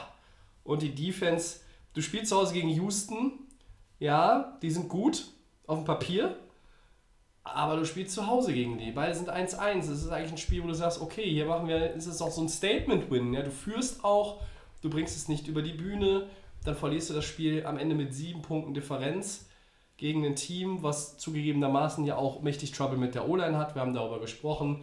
In den ersten beiden Wochen gab es 10 Quarterback-Sacks gegen Deshaun Watson. Es gab wieder zwei, aber die entscheidendere Statistik für mich war, Philip Rivers ging fünfmal runter. 5-6 der Houston Defense. Äh, die haben auch weiterhin so ein bisschen seinen Rhythmus gestört. Der hat aber trotzdem ein gutes Spiel gemacht. Nur mir war das einfach insgesamt zu wenig und dass die Chargers dann auch nicht das schaffen, den Vorsprung auszubauen bzw. über die Zeit zu bringen, das, ja, das hat mich so ein bisschen äh, in Sorge versetzt, wenn es darum geht, ähm, gegen wen sie als nächstes spielen. Ja, sie spielen in Miami, dann zu Hause gegen Denver, dann zu Hause gegen Pittsburgh. Ich glaube, da kann man schnell einen Turnaround schaffen, äh, bevor es dann nach Tennessee und Chicago geht. Das sind dann vielleicht eher unter den nächsten fünf Spielen die zwei schwereren. Aber äh, ich mache mir trotzdem mehr Sorgen um die Chargers, auch wenn die Eagles sicherlich in den nächsten fünf Spielen den schwereren Schedule haben gegenüber LA. Äh, da ist mir zu viel im Argen und bei den Eagles kommen der ein oder andere ja auch mal wieder zurück in den nächsten Wochen. Und bei den Chargers weiß ich ehrlich gesagt nicht. Also Derwin James kommt vielleicht im Dezember zurück. Und wenn die Saison dann den Bach runtergegangen ist, können sie den direkt in den Urlaub schicken. Also ich mache mir Sorgen um die Chargers. Mehr als um die Eagles. Um die Eagles mache ich auch Sorgen. Also ich sehe es andersrum. Ich sage mir auf jeden Fall bei den Chargers, da wir die AFC haben und wir haben ja vorhin angesprochen, ähm, möglich ist da noch alles. Ne? Ähm, Trotzdem sieht man aber auch bei den Chargers, ist es vielleicht doch, dass Melvin Gordon fehlt. Es ist so ein bisschen Natürlich. vielleicht, ne? Also man merkt schon irgendwie, dass das Backfield, äh, Eckler gibt natürlich alles, ähm, ist auch jetzt nicht der, der schlechteste Running Back und der schlechteste Ersatz. Aber ich glaube, das ist so ein bisschen der, der Schwung vom letzten Jahr ist bei den Chargers im Moment noch nicht da. Äh, die Gegner, hast du angesprochen, Tobi, sind aber okay, die jetzt kommen. Das sind alles Teams, die man äh, besiegen kann und dann auch wieder auf einem Punkt steht, dass man irgendwie äh, hinter den Chiefs bleibt. Ähm, ich glaube aber, wir sind uns einig, die Chiefs werden da vorne dominieren. Ähm, das sah letztes Jahr ein bisschen anders aus. Die Chargers müssen erstmal natürlich nochmal beweisen, dass sie so den, den Schwung aus dem letzten Jahr dann irgendwie wieder aufholen können. Ja. Ähm, bei den Eagles, ja, ähm, der Schedule ist halt wirklich, ähm, wirklich äh, Der ist jetzt gefährlich, ja, ja. Äh, Green Bay, New York, Minnesota, Dallas, Buffalo. Selbst ähm, gegen Buffalo, das letzte Spiel, von denen ich aufgezählt habe, mit der starken Defense, die wir gerade äh, positiv erwähnt haben, müssen die Eagles sich schon einiges einfallen lassen. Ähm, dass natürlich das in der NFC mit den äh, Teams wie auch äh, jetzt haben wir zum Beispiel äh, die Lions, die auch jetzt irgendwie nur eine Rolle spielen in der Division von Green Bay. Das sind alles so Teams, die da so Middle of the Pack so ein bisschen rum, äh, rumlaufen, Ja. die alle ähm, potenzielle Playoff-Kandidaten sind. Es kann sich so schnell wieder in der NFC was ändern ähm, bei den Teams. Und deswegen finde ich die Eagles da ein bisschen kritischer. Ich habe sie ja auch so wie du gesehen, als wir die, ähm, die Vor Vorschau gemacht haben für die Saison, dass wir, du hast den Schedule aufgezählt, eigentlich ist da sehr viel Potenzial da und auch eine richtig starke Defense, wenn alles gut läuft bei den Eagles. Aber sie hatten ja auch letztes Jahr auch die Probleme mit der mit, äh, mit, mit, mit den verletzten Leuten. Ja, also die Eagles machen mir mehr Sorgen. Ähm, Stand heute sieht es nicht gut aus. Schedule ist, ist schwer die nächsten vier Wochen, fünf Wochen. Ja, wir müssen aber da nochmal ran. Du hast gesagt, Green Bay und Dallas, die kommen ja nicht nacheinander, ne? Nee, die, die spielen erst in Green Bay jetzt. Für Philly, meine ich. Ja. Ja, und dann, dann aber spielen sie zu Hause gegen die Jets und dann in Minnesota und dann in Dallas. Ist ja, also es ist ja dann irgendwann trotzdem sind es äh, Aber- Rivalen gut, ist ja, ja. genau, Ja, aber gut. trotzdem sind Rivalen, aber die Ich hatte ähm, jetzt im Kopf, dass sie demnächst auch irgendwie gegen Dallas spielen. Okay, Das stimmt, ist, ja. noch, ist es noch ein bisschen hin, aber spielen halt in Green Bay. Okay, gegen die Jets kannst du natürlich Aber gewinnen. in Minnesota in ist auch Minnesota schwer. ist auch schwer und dann, dann gegen Dallas. Also es aber, kann, also kann genau, du durchaus hast- sein, dass wir hier genau. über dann äh, 2-5 reden. Genau, weil wir haben hier jetzt die, die starken Gegner sind alle auswärts. Das heißt also, Ja. sie müssen überall hinfahren. Sie sind nur mit den Jets zu Hause. Ähm, Ja, die haben halt von ihren drei Spielen, die sie jetzt gemacht haben, schon zwei Heimspiele gehabt. Auch, Ja, ne? Und genau. dann ist so ein, so ein schlechter Start natürlich auch doppelt ja. ähm, Und wir schwierig. sind uns ja immer einig, dass die NFC einfach äh, die große Wundertüte ist und äh, da darf es natürlich keine Siege herschenken. Ähm, Gerade nicht gegen die Rivalen oder auch dann Dallas, der dann, äh, die dann folgen, die auf der 1 da rumlaufen. Ähm, Gut. Ja. Tobi, machst du weiter? Äh, ja, der Fabian hat uns geschrieben und äh, darum gebeten, dass wir unsere angekündigten anderthalb Stunden über Daniel Jones verkürzen. Das haben wir gemacht. Und äh, mal unsere Meinung zu der Chicago Bears Offense abgeben. Und ich habe ihm bei Twitter in unser Namen geantwortet und äh, gesagt, der Christian freut sich schon auf das Trubisky-Bashing und die Festspiele sind hiermit eröffnet. Nee, erstmal, ich würde viel lieber über die Defense reden. Die ist weiter auf einem super hohen Niveau. Äh, die Bears Defense, die macht richtig Spaß. Die haben gegen Green Bay gut gespielt in der Defense, haben das Spiel trotzdem verloren, aber haben äh, in Denver irgendwie auch ein knappes Spiel gewonnen, wo, was auch von der Defense gelebt hat und haben jetzt Monday Night Football gegen Washington richtig dominiert mit der Defense. Äh, Sehr schön, Case Keenum fertig gemacht. Ja. Bears. Und die Bears Defense ist einfach geil. Ja. Das als Ja. Packer, ne? Da Und muss das ich sagen, Packer. die ist richtig geil. Ja. Selbst Leute auch wie H. Clinton Dix, der, äh, vorher nicht gut gespielt hat in Green Bay, mal gut, mal schlecht gespielt hat, in Washington gar nicht gut gespielt hat letztes Jahr und jetzt bei den Bears hat er zwei, zwei Picks, glaube ich, gehabt. Zwei Picks. Washington jetzt auch. Äh, hat er seinem alten Team direkt mal gezeigt, wie es läuft. Also, Bears Defense ist klasse. Jetzt muss ich leider zur Bears Offense Ja, und, kommen. und er, hat, er hat uns nämlich geschrieben und hat gesagt, schönes Leben als Quarterback, wenn man nicht so viel kann und immer an der gegnerischen 5-Yard-Linie anfangen darf. Mahomes mit so einer Defense und der hätte übertrieben gesagt 100 Touchdowns. Vielleicht ist das gar nicht übertrieben. Ja. Also es ist, äh, ja, die Bears haben äh, eine, eine schwache Offense. Äh, Trubisky war gegen, äh, gegen Green Bay total schlecht, hat nichts auf die Kette gekriegt. Gegen Denver auch nicht. Das sind natürlich auch ganz gute Defenses, aber da hatte er äh, null Touchdowns, einen Pick in den ersten beiden Spielen. Hat sich jetzt gegen äh, Washington gesteigert. Da habe ich jetzt schon äh, wieder im Internet gelesen, ja, er ist zurück und er ist explodiert und er hat sich gesteigert. Aber genau, Leute, die das Spiel gesehen haben, die wissen natürlich, es lag erstmal an der Defense. Die Offense hatte dann äh, gute Field Position, hatte viele gute Möglichkeiten. Und Washington ist halt auch ein Team, ähm, das nicht, nicht, nicht wirklich gut ist. Und da hat er ein paar, ähm, auch ein paar ganz gute Würfe gehabt ähm, gegen ein schwächeres Team. Er hatte auch einen bitteren Pick äh, gegen Ja. deinen Lieblingscorner, Josh Norman. ähm, äh, ja, aber es ist so, dass in Spielen gegen starke Gegner, da sieht er nicht gut aus. Bis jetzt, diese Saison, war es ein Rückschritt von der Saison äh, letztes Jahr, wo er, wo man das Gefühl hatte, er wächst langsam. Es ist ja ein Quarterback, der jetzt auch in seinem dritten Jahr ist, wo man langsam ist es nicht mehr ein Rookie, es ist nicht mehr ein Second-Year-Player, wo man noch sagt, naja, hm, der kommt noch. Nee, jetzt ist es aber langsam so. Jetzt dieses oder nächstes Jahr muss er die Bears auch wirklich davon überzeugen. Die sind, haben, ähm, haben ihn ja hoch gedraftet, sind nochmal einen Spot äh, hochgetradet. Sie haben ihn genommen anstatt Leute wie Mahomes und äh, wie Watson, das darf man ja gar nicht laut sagen. Darf ich ganz kurz einhaken? Trubisky Nummer 2 Pick bisher. Career Touchdown 36. Mahomes Nummer 10 Pick 62. Watson Nummer 12 Pick 60. Mitgerechnet natürlich, die er zu Fuß erledigt Ja. hat. Ja, Ist schon ein Unterschied. Ja, das ist schon ein Unterschied. Und ähm, da, das heißt nicht, dass das ein totales Desaster ist, aber die Bears-Fans denken sich die ganze Zeit, Mensch, wenn wir einen besseren Quarterback hätten, dann würden wir vielleicht schon im Super Bowl spielen mit der Defense. Letztes Jahr wäre das sicherlich möglich gewesen. Auch dieses Jahr wirkt die Defense wieder gut. Die ersten beiden Spiele hat die Offense sie einfach zurückgehalten.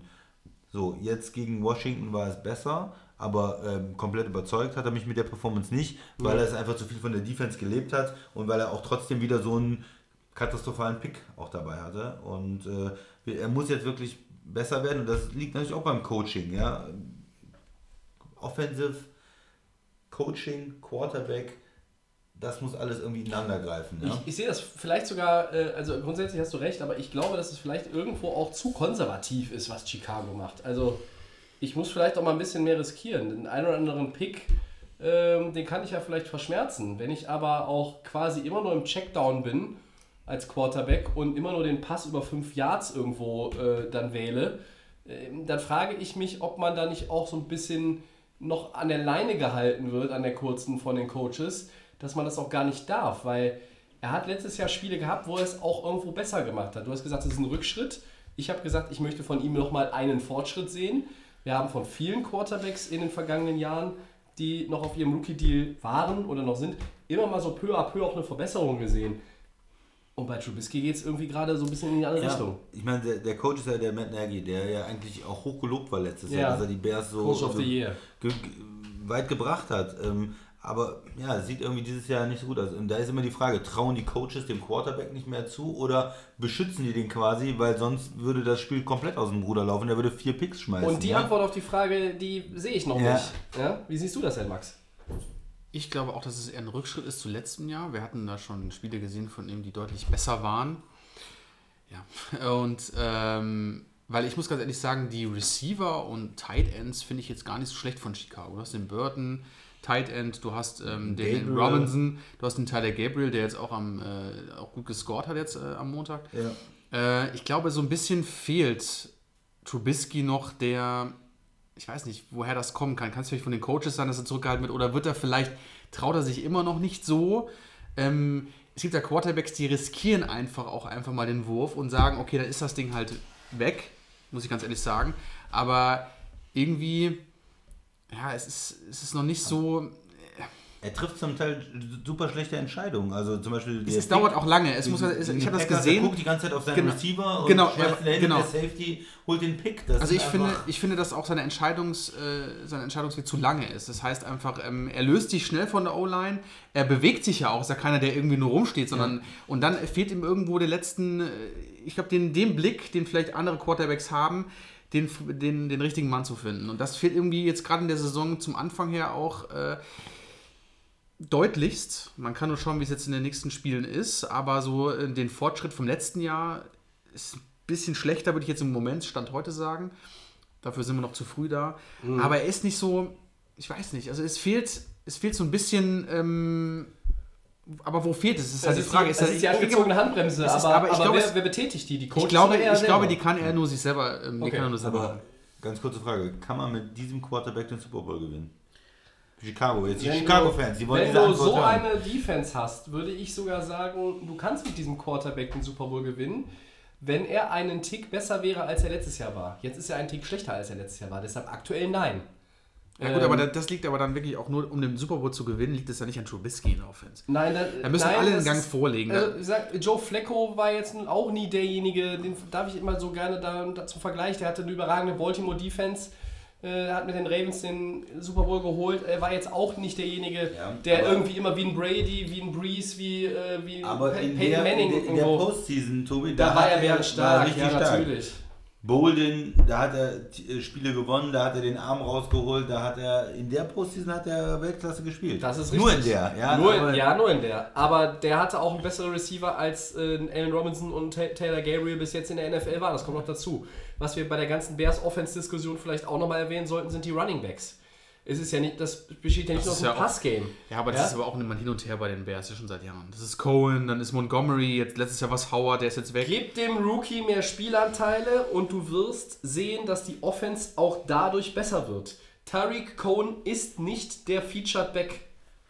David Haben Montgomery muss derjenige sein und sie trauen ihm. In der ersten Woche haben sie ihm relativ wenig Snaps gegeben. In Woche 2 wurde es besser gegen Denver. Ich fand ihn jetzt auch viel zu sporadisch eingesetzt in dem Monday Night Game gegen die Redskins. Und wenn du Montgomery, ja, der ist ein Rookie, klar. Aber ein Rookie Running Back ist natürlich immer was anderes Ja. als vielleicht ein Rookie Left Tackle oder ein Rookie Middle Linebacker. Ein Rookie Running Back, das klingt jetzt ein bisschen, ein bisschen gemein, aber was macht der? Der kriegt den Ball und er läuft mit dem Ball. Fertig. So. Und wenn Montgomery mehr gefüttert wird, glaube ich, wird das Laufspiel besser. Das Laufspiel wird konstanter, es wird gefährlicher. Und das eröffnet dann ja auch wieder ein paar mehr Möglichkeiten vielleicht für das Passing-Game. 193 Yards im Schnitt. Ah, und deine Mannschaft ist 2-1. Ja, herzlichen Dank an Khalil Mack und die Defense. Ja.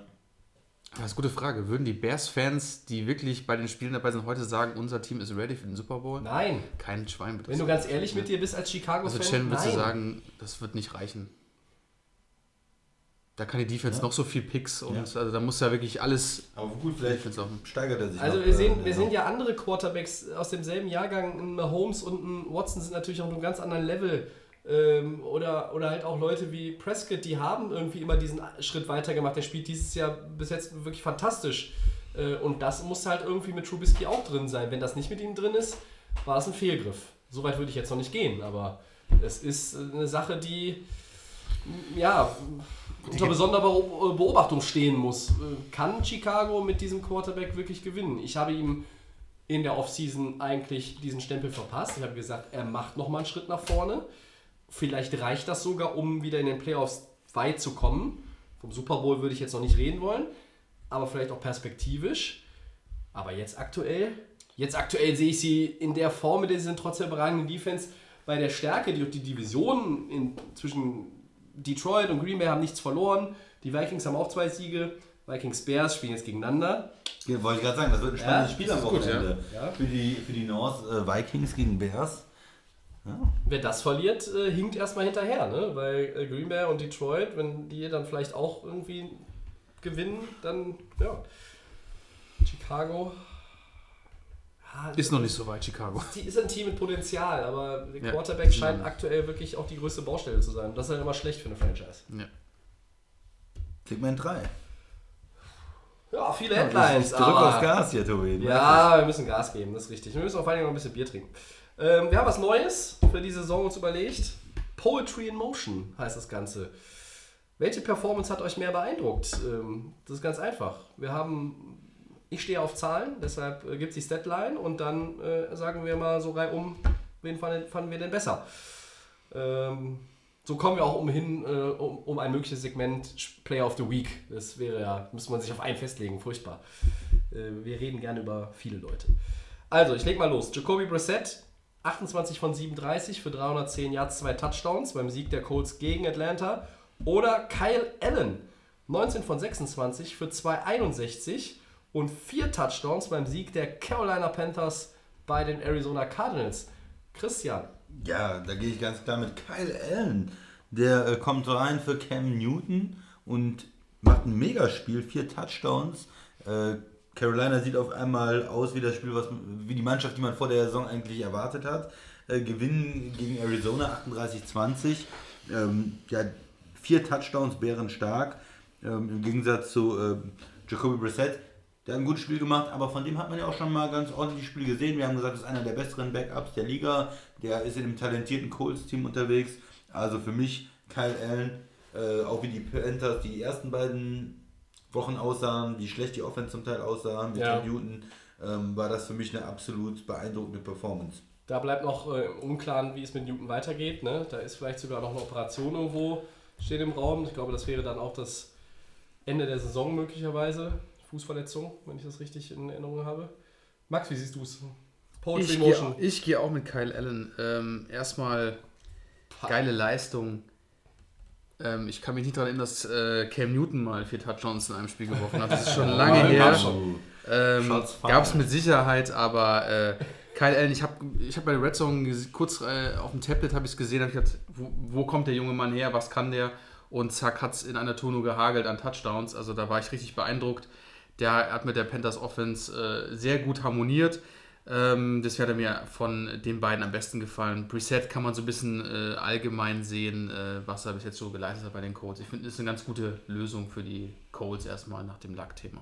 Aber Kyle Allen, tolle Performance. Äh, bleibt weiter bei ihm spannend. Ich Tobi. gehe mit Jacoby Brissett. Die ersten 15 oder 16 Pässe, alle Completions. Das hätte Andrew Luck nicht besser machen können. Natürlich hat er eine gute O-Line, äh, aber warum soll man nicht davon profitieren? Ich glaube, dass die Colts auf einem guten Weg sind. Ich glaube, dass sich Brissett äh, von einem Backup, der nun wie ein Starter bezahlt wird, auch zu einem Starter entwickelt, der brauchbar ist, der gut ist, der vielleicht auch überdurchschnittlich ist. Ich rede jetzt nicht von einem Top 10 Quarterback in dieser Liga, aber ähm, die Colts sind 2-1. Die dürfen sich nach der Schocknachricht des Lack-Rücktritts kurz vor dem Saisonbeginn, dürfen die sich jetzt ganz gut fühlen. Äh, in der Division, wo jetzt keiner irgendwie Bäume ausreißt bisher. Houston ist auch 2-1. Haben wir bei den Chargers gewonnen, haben wir eben schon gesagt. Aber ich entscheide mich jetzt hier mal bei allem Respekt für Kyle Allen, für Jacoby Brissett. Gut, dann mache ich weiter. Ähm, die nächsten beiden Spieler. Cooper Cup, 11 Catches, 102 Yards, 2 Touchdowns. Oder Marquez Valdez Scandling, 6 Catches, 99 Yards und 1 Touchdown. Da wir einen Packer dabei haben, sprechen wir da den Packer-Fan an. Christian, wer hat dir gefallen? Äh, wer hat mir besser gefallen? Äh, tatsächlich ist es Cooper Cup. Äh, wenn man den sieht, äh, da muss man schon sagen, das ist ein ganz wichtiger Spieler für die Rams Offense, ähm, Ja. den man, glaube ich, vielleicht immer wieder ein bisschen unterschätzt. Man sagt, ja, die haben gute Receiver äh, mit ähm, Brandon Cook, mit ähm, Woods und äh, mit Cup halt, aber er ist mittlerweile für mich die Nummer 1. Also er ist der beste Receiver Ja. von denen, ähm, auch wenn er, wenn er natürlich auch viele eher kürzere Pässe fängt, aber er ist so schnell offen, dass er immer wieder ähm, anspielbar ist, auch für Goff. Und er hat auch, glaube ich, die beste Connection äh, mit, mit Goff. Und von daher ist er für mich der wichtigste Mann da. Und er hatte über 100 Yards und zwei Touchdowns. Und ja, da einfach nochmal für mich die beeindruckendere Leistung äh, äh, Cooper Cup. Äh, schließe mich an. Ähm, ich war beeindruckt auch von äh, Waldes Scantling. Ähm, ich finde es ein bisschen schade, dass EQ St. Brown nicht spielen kann die Saison jetzt bei den, bei den Packers. Äh, von Jerome Allison sehe ich bei den Packers äh, Gar nichts. noch relativ wenig. Gar der Christian nichts, bestätigt mir äh, mein, mein Verdacht, dass der äh, Kollege eigentlich sogar äh, relativ unbrauchbar ist. Und Leider, überraschenderweise, Ja. weil er war gar nicht so schlecht sonst, aber der. Vielleicht kommt er noch. Es sind aber erst drei Wochen rum. Ist, also ich glaube, wenn wir hier gerade über Packers und Rams, da kommen die beiden äh, Spieler, um die es ja geht, her. Beide Teams sind 3-0, aber man hat bei beiden Teams das Gefühl, da ist noch eine Menge Luft nach oben. Äh, Das ist ja für dich äh, mit deinem Team, wie auch für mich mit meinem Team, eigentlich ja was Schönes. Ähm, warum sollst du im September deine beste Leistung bringen? Du musst sie ja im Dezember und im Januar bringen, damit du dann am ersten Sonntag im Februar äh, möglichst dabei bist. Und äh, beide darf man zumindest zu einem großen Pool der Teams zählen, aktuell nach den ersten drei Wochen, denen das zuzutrauen ist. Äh, beide müssen aber, glaube ich, sich auch noch steigern. Aber drei Siege sind drei Siege. Über einen 3-0-Start darf man sich nicht beschweren, egal wie er zustande kommt. Ich nehme hier auch bei der Frage Cooper Cup. Der hat die beste Connection unter den Leuten mit Goff. Die mit Woods ist auch gut zu Goff. Cooks ist ja eh so diese Deep Threat äh, Receiver. Klein, schnell, kaum zu halten. Ähm, Cooper Cup ist aber aktuell der beste Spieler in dieser Rams Offense. Ich würde sogar so weit gehen, er ist besser als jeder O-Liner aktuell. Er ist der Beste, der regelmäßig da auf der offensiven Seite unterwegs ist. Wahnsinn nach dem äh, Kreuzbandriss, wie er zurückgekommen ist. Man keine Einschränkungen, sie haben es geschafft, ihn zu Woche 1 auf den Punkt fit zu bekommen. Ähm, er hat drei wirklich starke Spiele gemacht, zwei Touchdowns jetzt gegen Cleveland, das war ein schweres Spiel, Sunday Night, äh, gegen eine Browns-Mannschaft, die auch weit weg davon ist, gut zu sein, aber es war trotzdem schwer für die Rams, die einfach eine gute Defense-Leistung hatten, aber mit der Offense halt noch, das läuft alles noch nicht so, nicht so gut. Ich fand Goff sogar gar nicht so schlecht in dem Spiel. Er hatte auch wieder äh, Ballverluste drin, aber er hat, ähm, er hat das gemacht, was ich eigentlich erwartet hatte. Er hat nämlich dann auch irgendwann angefangen, diese Secondary von den Browns zu attackieren, die irgendwie, das waren ja vier Reservisten. Die Starter waren ja alle ausgefallen. Äh, das will ich dann auch sehen. Aber Cooper Cup, wahnsinnig gut. Ich glaube, wenn er letztes Jahr nicht runtergegangen wäre, hätte die äh, Rams Offense auch nicht so ein bisschen äh, die Power verloren, die ihr dann so Ende der Regular Season gefehlt hat die sie natürlich auch im Super Bowl überhaupt nicht mehr zeigen konnte. Ähm, man könnte jetzt fast sagen, er ist so ein bisschen der Edelman der Rams. So ein bisschen vom Spielstil. Darf man sie vielleicht ein Tick, Stückchen vergleichen. Ähm, Cooper Cup, Be bessere Edelman. vielleicht ist er der, auf lange Sicht der bessere Edelman, aber es äh, wird sich noch zeigen. So, jetzt haben wir auch zumindest die Packers und die Rams noch ein bisschen hier abgefrühstückt. Ja. Die sind ja 3-0, die sollten hier nicht untergehen. Max, wen siehst du besser? Ich nehme mal Scantling. Mir gefällt das. Und zwar, es geht, wird immer nur um Devante Adams gesprochen. Das ist ja der Number One Receiver bei den Packers. Ähm, aber mir gefällt der Scantling. Da kann man sich auch als Aaron Rodgers darauf verlassen, dass wenn man mal irgendwie mal ein Adams irgendwie gedoppelt wird oder gerade nicht am Ball ist, dann kommt dann ein Scantling, ähm, der dann die Bälle fangen kann. Das ist ganz wichtig für die Packers, um da vorne mitzuspielen, dass Receiver einfach funktionieren.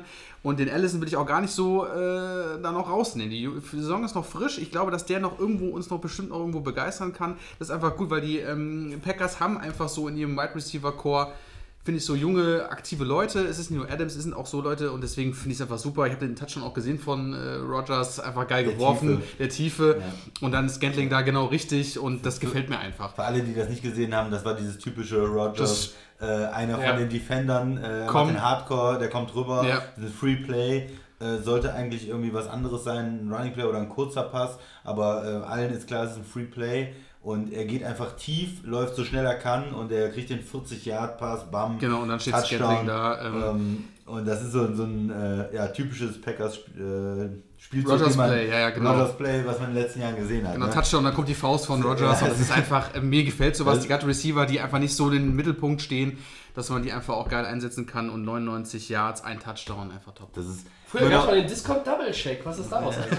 Also es ist immer noch, wenn, wenn nichts funktioniert, aber dieses irgendwie die Defense äh, da äh, zu locken und dann diese Free Plays zu kriegen. Funktioniert. Das funktioniert Das immer noch. Er, er hat dann irgendwie, ich habe es gesehen, der, die, der beste andere Quarterback hatte irgendwie fünf äh, Free Plays, äh, Touchdowns in den letzten äh, fünf Jahren oder so und er hat zwölf oder so. Also es ist Ja, das irgendwie ist ist, besondere ist so Qualität. Mhm. seine besondere Qualität in der Liga, diese, diese Dinger da Das ist so ein typischer Aaron Rodgers, Ja. ja. Wie fandest du denn deine Packers insgesamt?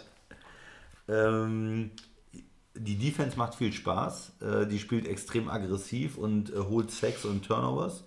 Ähm, die Wie bei den Rams auch. ja, die äh, Run-Defense war nicht so gut. Äh, sie haben dann vielleicht auch zu viel versucht, auf Fumble zu gehen, auf Interception, ein bisschen zu viel Risiko gespielt und nicht so solide Defense. Also die sind Philipp Lindsay hatte Monsterspiel, die ne? Denver konnte ganz schön laufen. Einmal, ja. äh, gegen- Einmal. gegen die Packers. Aber immer in den entscheidenden Momenten haben sie dann die Turnover geholt oder haben die Sex gehabt. Ja. Und ähm, haben wir da ein gutes Spiel gemacht. Und äh, die Offense, man merkt immer noch, es ist läuft noch nicht rund. Ähm, aber ich finde, es ist eine Steigerung. Es war von Bears zu Vikings eine Steigerung, gerade am Anfang. Und jetzt war es nicht diese drei Touchdowns hintereinander am Anfang, aber es war insgesamt konstanter. Über, Es waren mehrere gute Drives drin und vor allen Dingen im äh, letzten Quarter, als man einfach Zeit von der Uhr genommen hat, einen schönen langen Drive gespielt, Field Goal, da erhöht man dann äh, ähm, auf ein Two-Possession-Game. Das sind immer so Sachen, das ist nicht das spektakulärste, tollste, wie jetzt so ein 40, 40 Jahre Touchdown-Pass. Aber das ist super wichtig. Du nimmst sieben Minuten von der Uhr ähm, und, und gehst so weit in Führung, dass der Gegner auf einmal gezwungen ist, in den letzten paar Minuten aggressiv zu spielen. Und das haben sie, das haben sie ganz gut gemacht. Aber in der Offense ist noch äh, auf jeden Fall Verbesserungsbedarf. Also Ich, ich ja, sehe viele rund- Parallelen. Rund läuft, es, rund läuft es ja nicht. Ne? Ja. Äh, Also sowohl das Running Game läuft noch nicht rund, ähm, als auch ähm, die Receiver spielen zum Teil nicht auf einem hohen Niveau. Die Tight Ends, da kommen sehr wenig. Jimmy Graham, Ich glaube, der war nur Woche 1. der war auch wieder Gut. angeschlagen und verletzt, Ja, ja. da läuft nicht so viel. Und auch Rogers, da waren einige Plays, was sie versucht haben, so Screens oder so, was nicht funktioniert hat, wo er den Ball dann weggeworfen hat. Also da sind auch ein paar Sachen, die nicht so rund laufen. Was man auch positiv hervornehmen, äh, hervorheben muss, äh, es gab keinen Sack gegen Rogers. Ne? Mhm. Und Denver hat ja mit äh, Von Miller und Chubb gute, Brandon Chubb.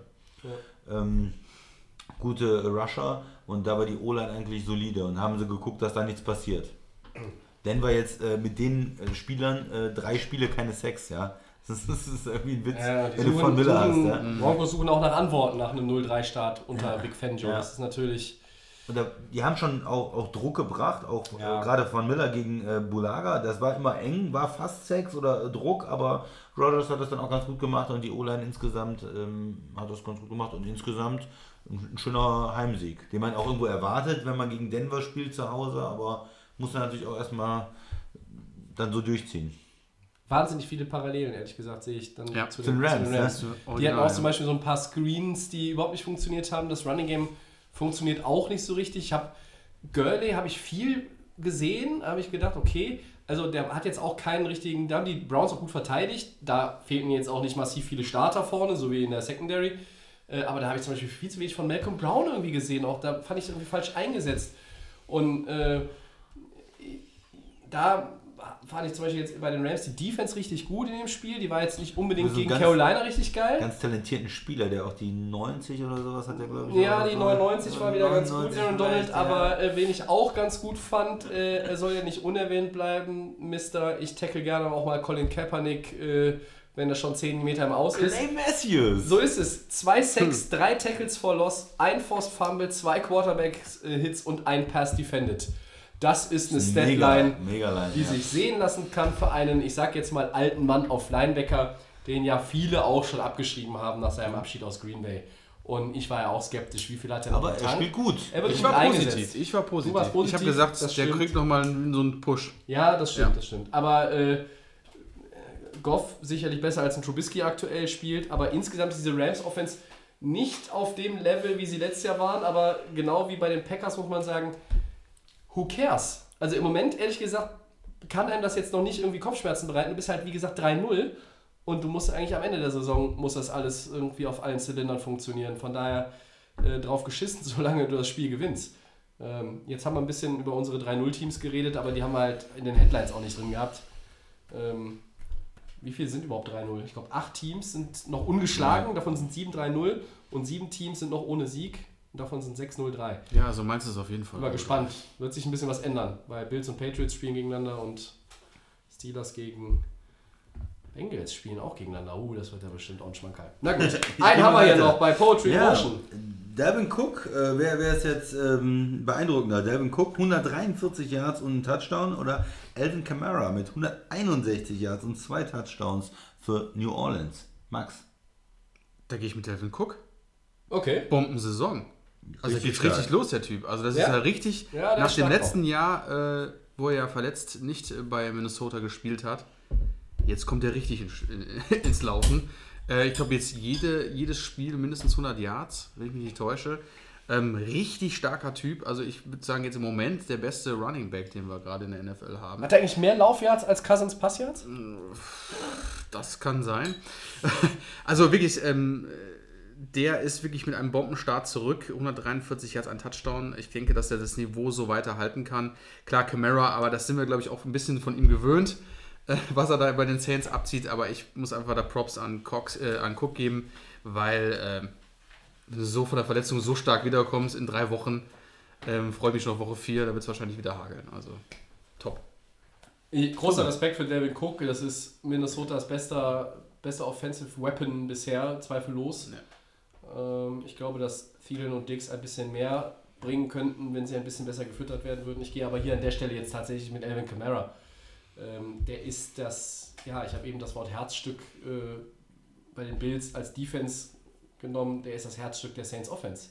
Jetzt, wo Breeze weg ist, sowieso. weil da ist ein Michael Thomas vielleicht ein bisschen weniger im Fokus. Ähm, man muss ja auch sagen, Bridgewater jetzt mit nur 177 Passyards in Seattle, der hat das Spiel jetzt für die nicht alleine gewonnen. Ne? Sie hatten gute Special Teams, sie haben auch mit der Defense ein paar Plays gemacht gegen Seattle, äh, haben aber trotzdem auch 400 Passyards von Russell Wilson um die Ohren bekommen. Ja. Aber dieser Camara, 161 Scrimmage Yards, zwei Touchdowns, wenn der wirklich die Füße äh, ankurbelt und, und äh, so, das ist so ein bisschen der tasmanische Teufel, wie früher aus den Comics, den hältst du nicht. Und das ist für mich immer noch der bessere Running Back in der NFL, Max. Ich gehe auch mit Camara, das ist ja my man, auch im Fantasy Football. Ja, ich weiß. Und äh, ist vielleicht beeindruckender, weil es in Seattle ist, ne? Gegen äh, Seattle. Die haben irgendwie im auswärts. September, die letzten 16 Spiele im September zu Hause nie verloren, oder wie war Genau, das? und Ne? dein Quarterback ist irgendwo ein bisschen limitiert, du hast den Backup da, das heißt, alles fun- konzentriert sich ja darauf, Ja. diesen Running Back zu stoppen. Alle wissen, Camara, den müssen wir in den Griff halten, dann gewinnen wir das Spiel gegen New Orleans. Und trotzdem hat er über 160 Yards und Touch, zwei Touchdowns. Das ist für mich dann noch beeindruckender. Cook hat gegen die Raiders gespielt und ich halte ja nicht Das ist ganz so ein viel von den interessanter Raiders. Punkt. Ich halte von den Raiders auch herzlich wenig. Und von daher, äh, Respekt für Cook, aber da gehe ich auch mit Camara. Ja. Ich, Was ist, ich, guckst du- guck, ich guck gerade, wer hier die besseren Stats hat. Ich glaube, das Cook ist deutlich. Leading Rusher ist, insgesamt. glaube ich, Leading Rusher, weil ähm, Camara nur ähm, Ja, hat Woche 2 hat er ein bisschen gestruggelt. Hat ja auch ein bisschen. Ja, Aber- hat ja gegen die Rams gespielt. Die, den, Rams, die haben ihn vernichtet. ja, die haben den nicht vernichtet, aber ich glaube, der hatte gegen die Rams keinen Lauf, der länger als sechs Der, Yards war. hat, der hatte Also- 60 Yards gegen die. äh, Ja, und da war die keiner, kein, kein Breakout ran dabei, ne? Aber gut. Aber Ja, Camara ist trotzdem Poetry in Motion. Äh, gut waren sie alle. Ähm, Poetry in Motion war auch Clay Matthews, haben wir eben noch mal kurz angesprochen. Nicht schlecht. Gucken wir auf Woche 4. Christian. Ja, ähm, erstes Spiel, was wir betrachten wollen, Lions gegen Chiefs. Wie gefährlich können die noch ungeschlagenen Lions mit ihrem unglaublich äh, starken Quarterback Matthew Stafford, auch dem MVP Patrick Mahomes äh, werden? Wie, wie gut können sie da gegen die Chiefs spielen? Also gegen die Ravens haben wir ja so gedacht, die Chiefs haben den ersten richtigen Test, den haben sie bestanden. Das war am Ende nochmal auch knapp, aber äh, Kansas City war eigentlich, ich glaube, die lagen kurz ja. hinten, aber dann haben sie das Spiel übernommen und hatten auch irgendwann irgendwie im Driver's Seat, hatten das Ding unter Kontrolle. Und ich glaube, dass Detroit auch ein Prüfstein für sie wird. Dieses Lions-Team, dem hat keiner wahnsinnig viel zugetraut.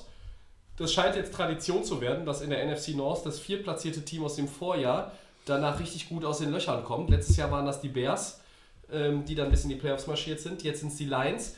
Die haben drei Spiele nicht verloren, waren unentschieden dabei. Ein Spiel, das man auch hätte gewinnen können im Nachhinein natürlich, müssen vielleicht. Aber die haben zwei Siege, keine Niederlage. Und das wird gar nicht so einfach. Matthew Stafford, äh, wo man jetzt auch sagt, ja, wen hat der denn so als, als Waffen da auf Receiver? Äh, boah, da ist jetzt auch keiner. man so- Galloway, Jones. ja, aber das, das ist auch natürlich ne? vom Namen her keiner, der einen jetzt so richtig aus dem, aus dem Sattel zieht. Und dann siehst du aber erstmal sechs Touchdowns, zwei Picks, das ist solide. Und der Schlüssel zum Erfolg gegen die Chargers und Philly. Das sind zwei Teams, die eigentlich alle auf den, in den Playoffs gesehen haben. Die können auch noch in die Playoffs kommen. haben, gute Defense Ja? haben. Ja. Gute, genau. Keinen Quarterback-Sack kassiert. Unfassbar. Respekt an die Ja. Detroit Lions dafür. An die Ähm, O-Line vor allem. O-Line, ja. Ja. Und insgesamt, die Defense Lions macht jetzt auch keinen schlechten Eindruck mit Patricia, den kennen wir, der, ich nenne ihn gerne den Bleistiftmann. Ja. Äh, der hat nicht immer nur den Bleistift hinterm Ohr, sondern er hat auch immer eine gute Idee. Und der hat eine Defense, die jetzt auch nicht übersät ist von potenziellen Stars, zu einer guten Einheit geformt. Das ist vielleicht so ein bisschen mehr Talent als in Buffalo, Christian, ne? aber auch da, der Star ist die Mannschaft, wie Berti Vogts mal gesagt hat. Und deshalb erstmal ganz viel Respekt an die Lions. Ich sehe sie aber nicht stark genug, auch wenn sie zu Hause spielen, das Spiel gegen die Chiefs zu gewinnen. Wer sich mal Holmes Deadlines anguckt aus den ersten drei Wochen, äh, der, Crazy, ne? der muss schwindelfrei sein. Max, wie siehst Ja, du bei dieses den, Matchup? bei den Lions, also wirklich auch Props, weil bei der Division, wo sie spielen, haben wir alle gesagt, okay, die Lions, die spielen gar keine Rolle. Jetzt ärgern sie so ein bisschen die anderen Teams und ich glaube, dass sie aber auch gegen die Chiefs Bisher. Bisher, noch ja. kein Divisionsspiel, muss Genau, also jetzt wie gesagt, im Spiel zu Hause ähm, gegen die Chiefs. Ich glaube, dass sie die Chiefs schon ärgern können, Aber wie ich glaube, das ist einfach eine Nummer zu hart. Mahomes. Äh, Ja. Wer, wer verliert knapper? Die Lions gegen die Chiefs oder die Bills gegen die Patriots? Da sagst du die Lions, ne? Da sage ich die Lions, ja. Äh, und äh, die Bills. Bin ich auch. also die Chiefs sind einfach. Nummer zu stark. Die sind einfach eine Nummer zu stark. Wir hatten ja auch ein bisschen kritisiert, gesagt, okay, die haben ein paar Leute in der, De äh, in der, in der äh, Defense verloren. Aber das juckt nicht viel und ich glaube, das wird auch für die Lions einfach schwer, Mahomes unter Kontrolle zu bekommen. Und da muss natürlich auch dann auf der anderen Seite, muss natürlich mit der Offense auch da irgendwo scoren. Ähm, Stafford sieht deutlich besser aus, finde ich, als die letzten Jahre, das muss man schon sagen. Äh, Bis jetzt, bis jetzt. wieder leider genau, wir sagen. müssen ja immer so dem reden. noch nicht so ganz. Genau.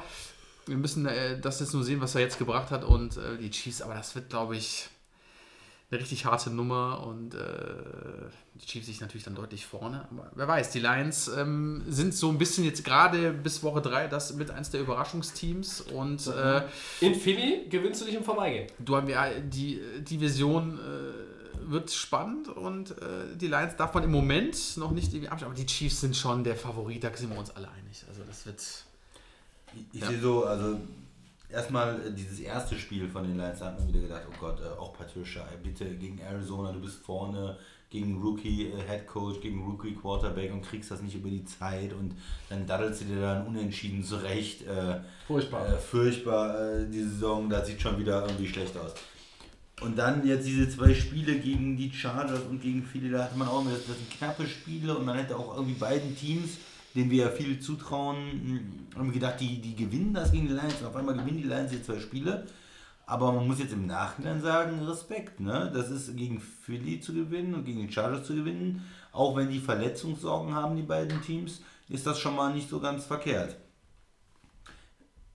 ich bin, ich kaufe die, die Lions trotzdem noch nicht ganz. Ich kaufe die nicht in der Division mit den schweren anderen Mannschaften.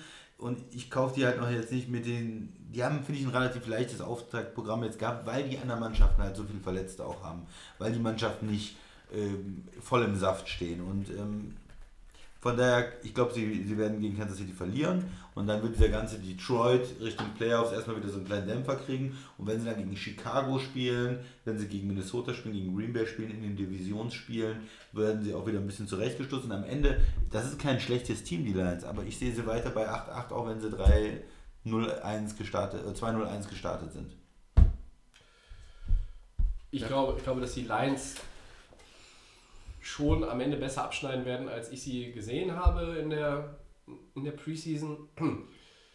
Aber was sie vielleicht werden können, auch mit Blick auf die anderen Playoff-Teams in der NFC, ist so eine Art Spielverderber. Weil es gegen die schwer sein wird zu gewinnen. Und es werden einige schaffen. Und ich glaube auch nicht, dass es ein äh, Playoff-Team ist auf äh, lange Sicht.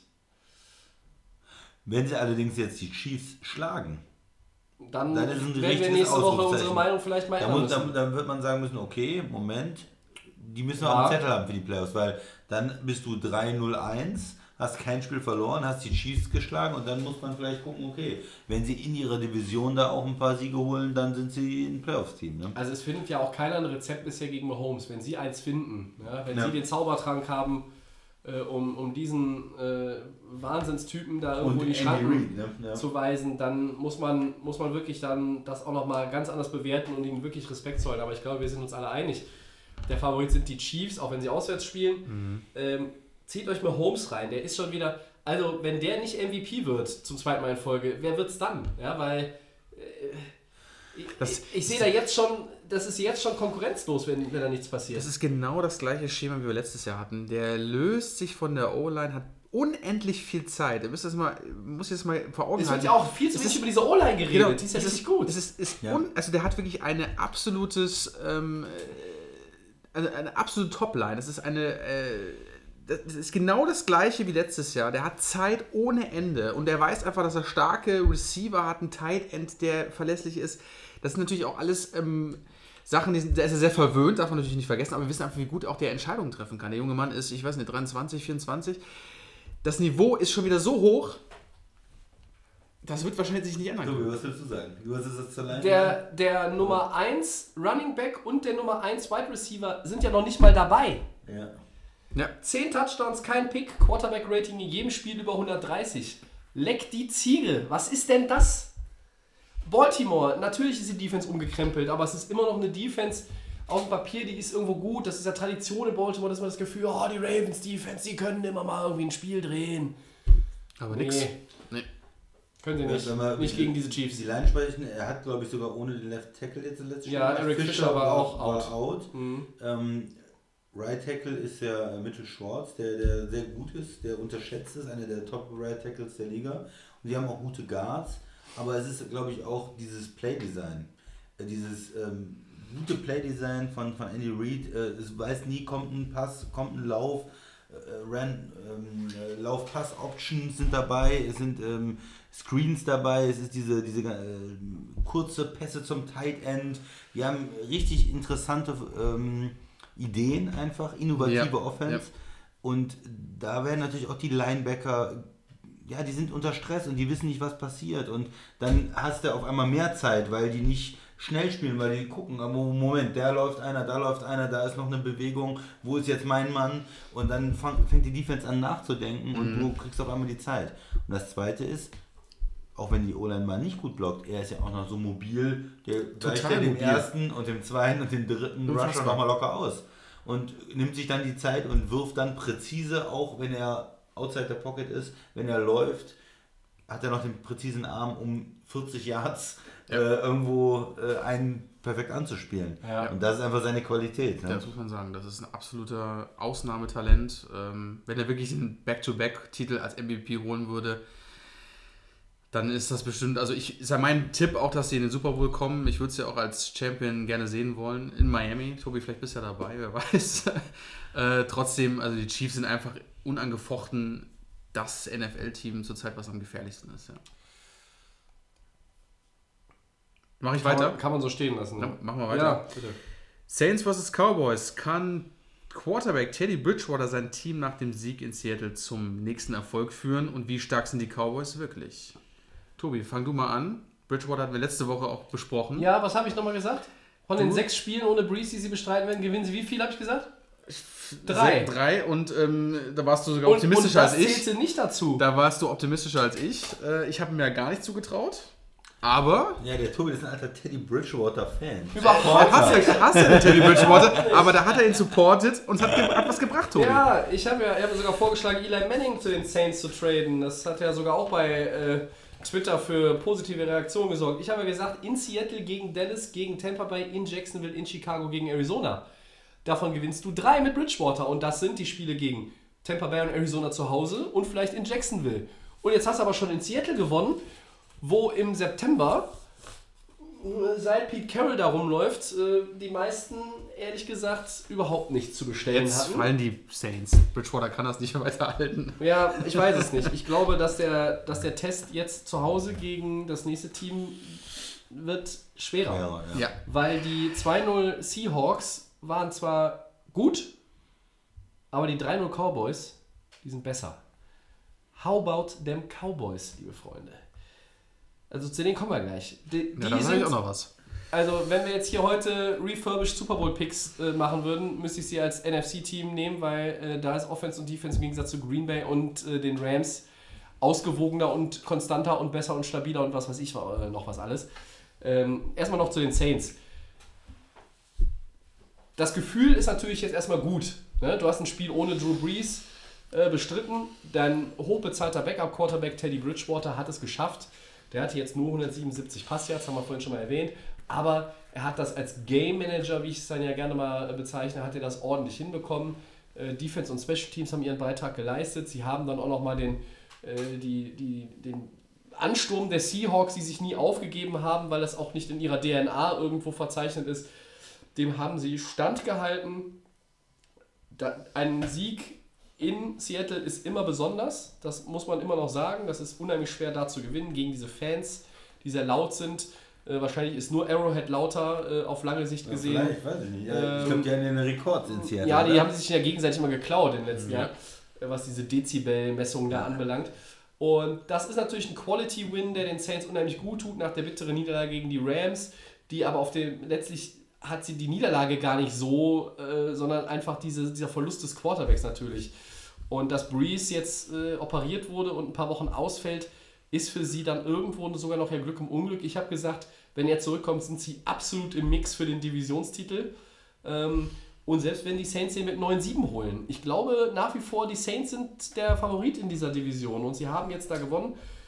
Und ähm, ja, weiß ich nicht, zu den Cowboys vielleicht gleich nochmal was. Christian, wie hast du das gesehen? Du bist ja eher so derjenige, der Bridgewater äh, immer besser fand als ich.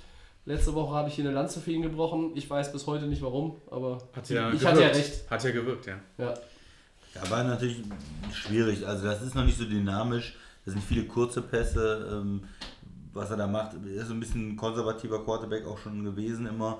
Nicht so den Mega-Arm und das sieht jetzt auch Es so... sah ein bisschen aus wie Trubisky, nur erfolgreich. Ja, das ist ja jetzt noch nicht so die äh, Explosion gewesen, aber es reicht ja auch manchmal, wenn du in einem guten Team keine Fehler machst. Und, Ja. und das war so ein bisschen für mich die Sache. Er hat jetzt nicht das Spiel verloren für die Saints als Backup-Quarterback, sondern er hat dazu beigetragen, dass sie das Spiel gewinnen in Seattle. Und du sagst, es ist ein schwieriges Spiel. Und ja, du ersetzt die Playmaker ein, Camara und ähm, Michael Thomas und das muss dann irgendwie im Moment reichen für New Orleans. Das ist halt nicht so der ganz große Zauber wie mit äh, Drew Brees halt. Ja, ich wollte jetzt Cowboys, du zuerst, Max zuerst, ich zuerst. Hast du noch was zu den Saints, Max? Nee, ich würde gerne mit den Cowboys mal starten. Dann- Alle wollen die Cowboys. weil ähm, ich habe mir, das- ich hab mir das ja komplett angeschaut, das Spiel mit Miami. Äh, also die Dallas Cowboys haben in der ersten Hälfte ja nicht so auf die Reihe bekommen, fand ich. Also ich muss ganz ehrlich sagen, das hat zwar vom Scoring, man muss über die Miami Dolphins sind eines der schlechtesten Teams dieses Jahr. Ähm, da waren schon Sachen dabei. Stimmt nicht. Die sind das schlechteste Team. Äh, ja, danke. Gerne. Äh, ist kein Problem. ähm, aber die Cowboys haben in der ersten Hälfte gegen Miami, fand ich, hätten sie, also normalerweise musst du als Cowboys musst du Miami vernichten. Da muss man ganz klar sagen, ich fand, da war doch einiges nicht gestimmt bei den Cowboys. Ähm, Gerade auch Dak Prescott ist für mich immer noch so der Quarterback, der mich nicht so umhaut. Es ist immer, ich glaube, wenn die Cowboys noch einen anderen hätten, wäre es, glaube ich, so das Beste. Also du hast natürlich immer im Background und auch mit Cooper, der läuft ja wirklich richtig heiß in Dallas, also er war richtig stark auch dann. Aber der, der Prescott hat mir in der ersten Hälfte des Spiels überhaupt nicht gefallen. Er kam dann stark zurück, dann hat Miami auch kein Licht mehr gesehen. Ähm, da war eine kleine harte Ansage in der, äh, im, im, im Lockerroom gemacht worden. Aber Prescott ist für mich so ein Quarterback. Ich glaube, dass er die Cowboys nie zu einem Super Bowl-Sieg führen Oh. kann. Nie. Ähm, den kannst du mit Geld zuschütten und es wird auch wieder einer, der sehr abkassiert, aber die Cowboys werden mit diesem Mann, also nicht, wenn du Miami nicht einfach aus dem, aus dem Ärmel schüttelst, also die, die weghaust, ähm, kannst du nicht irgendwie groß was machen. Also ich finde, dass die Cowboys, die sind ein gutes Team, aber es ist auch kein Team, das einen Super Bowl gewinnen kann, auch nicht mit dem Quarterback. Also mir haben die Cowboys gegen Miami nicht gefallen. Ja, boah, so. Tobi. Obwohl das, ein- obwohl das eine, eine Menge Punkte gewesen sind von, von den Dallas Cowboys. Ja. Cooper war auch stark, aber ich bin mal schon, was ihr sagt, aber für mich ist Prescott kein Superstar. Also ich bin zumindest deiner Meinung, wenn es darum geht, dass man Doug Prescott nicht 40 Millionen im Jahr bezahlen sollte. Das halte ich für. 50. Ja. 40 ist zu wenig. Das Achso, kriegt- hat er irgendeine Klausel, dass er den liegen gebliebenen Bonus von Antonio Brown noch irgendwie oder 50 Millionen, das ist der Preis für einen Top Quarterback jetzt. für einen Top Quarterback? Ja. Das ist ja eher schon mal nicht. Dann sollte man sich am, am bisherigen Markt orientieren und ihn mit 32, 33, 34, 35 Millionen äh, bezahlen. Aber das ist jetzt die, Prescott Ver- kriegt Vertrags, 50 und Mahomes kriegt dann 50. die Vertragsangelegenheit ist äh, noch eine andere Geschichte. Ich möchte noch mal so ein bisschen, du hast gesagt, in der ersten Halbzeit gegen Miami sahen sie nicht gut aus. Ich glaube, wenn du in ein Spiel gehst gegen ein Team wie die Miami Dolphins, das gab es in den letzten Jahren auch ähm, zum Beispiel in dem Jahr, gegen, wo, wo die Teams gegen Cleveland gespielt haben, als die 016 gegangen sind. Die sind da reingegangen, das hat man ganz oft gesehen, in dem Jahr auch gegen Cleveland. Da hat Cleveland in der ersten Halbzeit irgendwie noch so ein bisschen mit drin gehangen. Die Teams gehen da rein, in dem Wissen oder in dem Glauben, wir machen das schon. Und dann sind, fehlen hier und da ein paar Prozentpunkte und du siehst nicht gut aus. Das liegt dann nicht an dem Gegner, sondern es liegt an deiner eigenen Fahrigkeit. Und die darf man bei den Cowboys sicherlich dann auch kritisieren, wenn man jetzt irgendwie Full Throttle 60 Minuten gegen dieses Dolphins-Team spielt, dann müsste das Ganze in Richtung Debakel gehen, klar. Baltimore zum Beispiel hat viel länger auf dem Gaspedal gestanden als die Dallas Cowboys, aber die Dallas Cowboys haben 400, wo steht's denn? 181,3 Yards Offense pro Partie, 32,3 Punkte im Schnitt bisher. Sie sind damit unter den besten Teams in beiden Kategorien. Sie haben dazu auch die viertbeste Defense der Liga, die nur 14,7 Punkte abgibt. Über die Defense der Dallas Cowboys wird eigentlich viel zu wenig geredet, weil man redet über die Bears Defense, man redet über New England. New England, die keinen Touchdown abgegeben haben. Man redet vielleicht über die Packers Defense, die so, die so gut ausseh, aussieht wie gefühlt seit 20 Jahren nicht mehr in Wisconsin. Man redet über die Bills Defense. Und diese Cowboys Defense kriegt überhaupt gar keinen Credit. Ähm, die haben ein paar richtig nette Leute da drin. Jalen Smith, Landon Vander Esch, äh, DeMarcus Lawrence, äh, auch teilweise Leute, die ja schon richtig fett bezahlt werden und wurden. Und dieses Gemisch aus Offense und Defense, das macht sie aktuell nach den ersten drei Wochen für mich zum besten NFC-Team. Nur kurz mal zu sagen, dass, was du sagtest, die Einstellung war, glaube ich, zu Bisher. locker. Die Einstellung war wirklich zu locker. In der ersten Hälfte hat selbst die Offense sowie die Defense haben das, glaube ich, ein bisschen Ja, das unterschätzt. meine ich ja. Genau. Du, du, du gehst da Genau. rein mit dem sicheren Glauben, du, die können Genau. dir nichts anhaben, die sind so Die- schlecht. Und genau, dann spielst ähm, du irgendwie nicht bei 100%. Und das ist, das ist im Sport, das ist ein Automatismus. Äh, Das kannst du, kannst du auch bei anderen Sportarten beobachten, wenn der Favorit gegen den absoluten Außenseiter spielt. Das dauert ein bisschen. Bayern fiedelt auch nicht jeden Tabellenletzten 6-0 weg, weil sie in der ersten halben Stunde vier Tore machen, nein, weil sie in der zweiten Halbzeit fünf Tore machen. Das ist so ein bisschen dieses, ah, das ist ganz natürlich. Da kann der Trainer oder die Coaches können sagen, was sie wollen, aber das ist ganz natürlich, dass du irgendwo so ein bisschen denkst, machen, Aber- wir, machen wir mit einer Aber Hand. trotzdem stand heute, oder nicht stand heute, sondern allgemein, sagt mir, einer, sagt mir ein Argument, dass die Dallas Cowboys mit dem Quarterback einen Super Bowl gewinnen. Also bist du da skeptisch. Sie haben den besseren Running Back ja, gegenüber Mitch Trubisky. Aber ich, Sie hat, er hat die besseren Receiver gegenüber Mitch Trubisky ja, zur Er ist Verfügung. doch der bessere Quarterback, muss man ja, ganz gegenüber sagen. Trubisky ist er der bessere das Quarterback. ist keine Ich Frage. sag dir noch was, Max. Das, dieses NFC Championship Game wird innerhalb der nächsten fünf Jahre mindestens einmal Chicago gegen Dallas heißen. Ja, ich wollte jetzt auch noch was zu den äh, ja, Cowboys sagen. das Ja, du bist sagen. heute irgendwie mal so das der Letzte. mal, Macht ja nichts. ähm, also ich finde sie gut bis jetzt. Respekt, gute Offense, gute Defense, du hast gesagt, Tobi. Ich würde nur, ähm, wo ich den Max ein bisschen verstehen kann, die Gegner waren bis jetzt äh, nichts. Es waren Wurstgegner. Die haben gespielt gegen Miami. Das ist äh, dieses Sag Jahr eines der schlechtesten Ja, Teams. Wurstgegner. Die haben gespielt gegen äh, die Giants äh, in der ersten Runde noch mit Eli.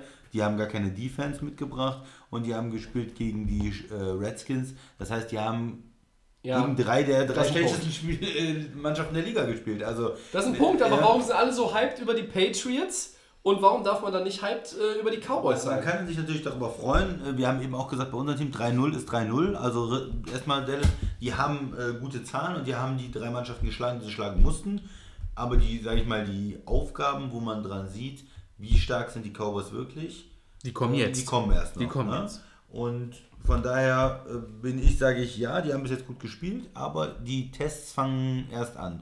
Man darf sich bei den Gegnern auch nicht zu sicher fühlen. Es waren drei schlechte Mannschaften, gegen die sie gespielt haben. Ja, ist richtig. Wir sehen es auch öfters mal, dass man dann hinterher äh, sieht, eine Mannschaft ist nur 8-8, die am Anfang 3-0 war, weil es am Anfang ein leichtes Programm war. Ich glaube, Dallas habe ich vielleicht auch ein bisschen unterschätzt äh, vor der Saison. Die spielen schon gut. Ich auch, Ja. ich auch. Und ich ja äh, vielleicht sind sie auch die Mannschaft, die dann ähm, die Division gewinnen und die Eagles in die Schranken weisen. Aber ich würde es noch nicht jetzt noch nicht festmachen. Es sind drei Spiele gegen drei schwache Gegner. Wir müssen die erstmal gegen, gegen die Eagles sehen. Wir müssen die erstmal gegen jetzt äh, New Orleans sehen. Ja, das Vielleicht ist mal gegen, richtig. Spiel, gegen eine Mannschaft aus der North sehen. Aber du verkaufst uns Buffalo, Christian, als, als, nach dem 3-0-Stand als Playoff-Team und die ganze Footballwelt ist in völliger Ekstase über die Patriots und ich habe schon letzte Woche Donnerstag mit einem Patriots-Fan diskutiert, der fing mir an mit einem 16-0-Talk, wo ich gedacht habe, Alter, das kann doch nicht dein Ernst sein. Nach zwei Spielen, jetzt sind es drei, okay, das kann nicht euer Ernst sein. Äh, Über kein Team, was 3-0 ist, über die Chiefs nicht, über die Patriots nicht, alle anderen kommen dafür sowieso nicht in Frage. Aber warum kann man den Dallas Cowboys, auch wenn sie drei Schrottgegner hatten, nicht ein bisschen mehr Credit geben, als äh, man zum Beispiel jetzt hier, äh, da- als es viele tun, wenn man jetzt auch zum Beispiel dann halt, wie gesagt, die Patriots so hoch lobt und die Bills so hoch lobt. Und ich sag mal, die Bills habe ich jetzt, ich habe gesagt, das ist für mich ein Playoffs-Team. Aber das liegt natürlich auch ein bisschen, habe ich ja erklärt, äh, an den anderen Mannschaften, an der Conference. Dallas, wie gesagt, die müssen auch zweimal gegen die Eagles spielen, wo die vielleicht ein bisschen gesünder dann auch sind. Ne, die haben noch ein paar Spiele innerhalb der NFC, die nicht so ganz einfach sind. Und die haben Also mehr noch einmal gegen Konkurrenz. Daniel Jones Die haben spielen. mehr, mehr Konkurrenz dann Stimmt, auch. Woche finde ich. 9. Insgesamt als die Bills, die halt Miami in ihrer Division haben, kann ich ja nichts ändern. Ne? Dallas hat jetzt auch ein Spiel gegen Miami gehabt, aber ähm, die Bills spielen zweimal gegen Miami, die spielen zweimal gegen Ja, die okay. Jets. Das kommt da ein bisschen mehr rein. Äh, wenn jetzt Dallas gegen äh, die Bills spielen würde, im Moment würde ich sagen, dass Dallas da äh, Favorit ist. Okay. Ja, ähm, so leichter Favorit der. Division weil jetzt, ja klar. Wenn die gegeneinander, nee, wenn die jetzt dire- direkt gegeneinander spielen Achso, würden, ja. mhm. ähm, weil einfach die noch einen etwas besseren Eindruck gemacht haben jetzt und die vielleicht auch insgesamt mehr Talent im Roster haben. So, aber insgesamt in der Konstellation glaube ich, dass äh, die Bills ein sichereres Playoff-Team sind, weil es einfach die, die Umgebung ein bisschen leichter ist für Buffalo als für die Cowboys. Ja. Ich, ich, stimme, ich stimme ja auch zu, dass man sagt, okay, man hat jetzt schlechtere Teams gehabt. Und ich habe es jetzt gegen Miami ein bisschen kritischer gesehen, weil ich gesagt habe, du musst solche Teams musst du einfach dann komplett rasieren, sage ich jetzt mal so. Aber jetzt kommen die Saints, jetzt kommen die Packers, dann hast du nochmal ein Spiel in New York bei den Jets und dann kommen die Eagles. Das ist Ja, schon eine ganz dann- andere Konstruktion in der NFC. Und ähm, das sind so die nächsten vier Wochen, wo du einfach dann siehst, wo sind Ja. die Cowboys. Ich sehe sie nur als Team im Moment, die können in die Playoffs einziehen, aber ich sehe sie dann auch nicht im Super Bowl. Das ist für mich immer das, der Eindruck, den man hat, weil die Spieler wurden alle die Verträge verlängert. Ne? Also es wird, es wird ja darauf aufgebaut, Dallas will irgendwann jetzt mal den Titel holen und sie vertrauen ja darauf. Und ähm, ist Was? durch zu, zu sehen, wie es jetzt auch gegen die nächsten äh, vier Gegner ist. Nur mal überlegen, wen man noch hat. Ne? Man spielt auch gegen die Patriots, zweimal gegen die, Genau. zweimal gegen die Eagles, gegen Green Bay, Gegen, die Minnesota, Chicago, Minnesota, Minnesota, gegen gegen die. Rams. Ja. Das ist, ähm, das ist dann schon. Auch gegen die Bills, da können wir es ja mal live Ja. sehen, was ich gesagt habe, ja, wer dann Favorit ist. In Ja, Ich finde es gar nicht so schlecht, dass du äh, sagst, Tobi, okay, 13. man muss ja auch ein bisschen hervorheben, weil ähm, letzte Sind Saison schon stark waren jetzt, sie ja ja. auch Ja, ähm, ich habe Überraschung. ich hab ein bisschen versucht, äh, weg, au, auszublenden, gegen wen sie gespielt haben und euch so ein bisschen reinzuziehen in dieses Dallas ist genial drauf Ding. Aber ihr seid mir da nicht auf den Leim gegangen. Also der Versuch war es aber wert. Ja, Ja, also die spielen gut, aber mit einem Fragezeichen, Äh, was die Gegner Also halt- wir, wir, halten, wir halten fest, äh, dass jetzt noch nicht äh, die sind die einzigen drei Null-Teams, die wirklich schon auch irgendwo schwerere Gegner hatten, müssten dann meiner Meinung nach die Kansas City Chiefs, die Green Bay Packers und die ja- LA Rams sein. ja. ja. Die Packers haben schon gegen zwei potenzielle Playoff-Gegner gespielt und die Rams gegen, naja, anderthalb. Über Cleveland weiß ich ehrlich gesagt nicht, was man daraus macht. Ich schreibe die noch nicht ab nach 1. Die sind 1-2, das ist noch alles offen. Äh, gegen wen hat Kansas gespielt? Die haben gegen Baltimore gespielt, also die haben dann auch schon mal einen ja. äh, ordentlichen Gegner gehabt. Ne? Also von daher, ähm, ja, sind vielleicht andere 3-0-Teams noch ein bisschen kritischer zu sehen. Ich habe ein bisschen versucht, jetzt hier die Werbetrommel zu rühren für die Cowboys. Hat nicht ganz so funktioniert, wie ich mir das vorgestellt hatte. Dann versuchen wir es mal mit dem dritten Spiel unserer Preview auf Woche 4. genau. Oder hattet ihr noch irgendwas? Nee, nee, du sprachst gerade von den Browns, deswegen bin ich ganz heiß. ja, Ravens gegen Browns. Wer kann sich nach der Niederlage in Woche 3, weil haben wir verloren, die Ravens gegen die Chiefs und die Browns gegen die Rams. Wer kann sich nach der Niederlage in Woche 3 schnell erholen? Und wie wichtig vor allen Dingen ist diese Partie dann auch schon für Cleveland, die ja 1-2 sind, Christian? Ja, sehr wichtig. Also für mich äh, können sich die Ravens besser erholen. Die haben in, in Kansas City verloren, das war ein schweres Spiel. Ähm, die haben eigentlich ganz gut mitgehalten, die waren auch irgendwo drin in dem Spiel. Die sahen nicht verloren aus, die sind dann nicht irgendwie abgeschlachtet oder untergegangen. Die haben äh, gemerkt, okay, gegen Patrick Mahomes ist es extrem schwer zu gewinnen. Aber ähm, trotzdem hat Baltimore und ähm, Lamar Jackson irgendwie ein gutes Spiel gemacht, fand ich. Also es war für mich so das auch eines der interessantesten Spiele ähm, der Woche und äh, mich haben die Ravens nicht enttäuscht. Umgekehrt, die Browns sahen schlecht aus, vor allen Dingen die Offense sah schlecht aus gegen die Rams. Die haben Sex ohne Ende kassiert. Im Prinzip, man hat wieder gemerkt, die O-Line ist äh, die Schwäche des Teams in Cleveland und Ja. es äh, betrifft dann den Quarterback halt. Baker Mayfield fängt an, irgendwo auch so ein bisschen Geister zu sehen. Also er hat dann auch den Druck gespürt, obwohl der Druck nicht da war. Oder er ist zu früh weggelaufen aus der Pocket, weil einfach er der O-Line nicht hundertprozentig vertraut. Und das beeinflusst dann auch das Spiel des Quarterbacks, ohne dass es ein direkter Sack ist, aber er spielt dann schlechter oder spielt anders, weil er diese ganze Zeit diesen Druck hat. Und ähm, ja, von daher die, die Browns, ich glaube, sie werden äh, verlieren gegen die Ravens. Ähm, in Baltimore ist das Spiel. Ich glaube, dass Baltimore das äh, gewinnt. Und dann werden äh, die Browns 1-3 sein und dann wird es vielleicht schon schwer werden. Und die Ravens sind dann 3-1. Ja. D- Ne, die, der einzige Pluspunkt so ein bisschen, was äh, für Cleveland spricht, ist, dass die Ravens auch ein paar Verletzungen in der Secondary haben auf Corner und dass man vielleicht kann Beckham und Landry das komplett dominieren. Dass, ähm, dass sie so schnell frei sind und das so dominieren über die Receiver-Position, dass äh, Mayfield da schnell die, die Pässe anbringen kann und sie genug scoren können gegen äh, die Ravens. Das wäre so meine Idee, wie sie das Spiel gewinnen könnten. Aber normalerweise sieht es eigentlich schlecht aus. Stimme ich dir zu. Ähm, ich bin auch der Seite der Ravens, die Browns. Ähm, der große Hype, den wir ja vor der Saison Ja. hatten, er ist nicht eingetreten im Moment. Ähm, ich glaube, das ist einfach in Baltimore auch sehr, sehr schwierig. Tobi hat es gesagt, die Ravens etabliert sich immer durch die Defense, haben zwar Spieler verloren, aber irgendwie ist es immer irgendwo läuft es mit, den, mit der Defense bei den Ravens. Und Baker Mayfield ähm, hat jetzt eigentlich einen ganz guten Receiving Core da stehen. Ne? Du hast Landry und Beckham und das sind eigentlich zwei Jungs, die im College zusammen gespielt haben. Das war ja auch so der, das Ziel, irgendwie die so zusammenzubringen. Ähm, aber das ist einfach alles noch nicht so, wie es sein sollte. Ne? Du hast es am Anfang gegen Tennessee gespielt in der ersten Woche, dann gegen die Jets, gegen die Rams.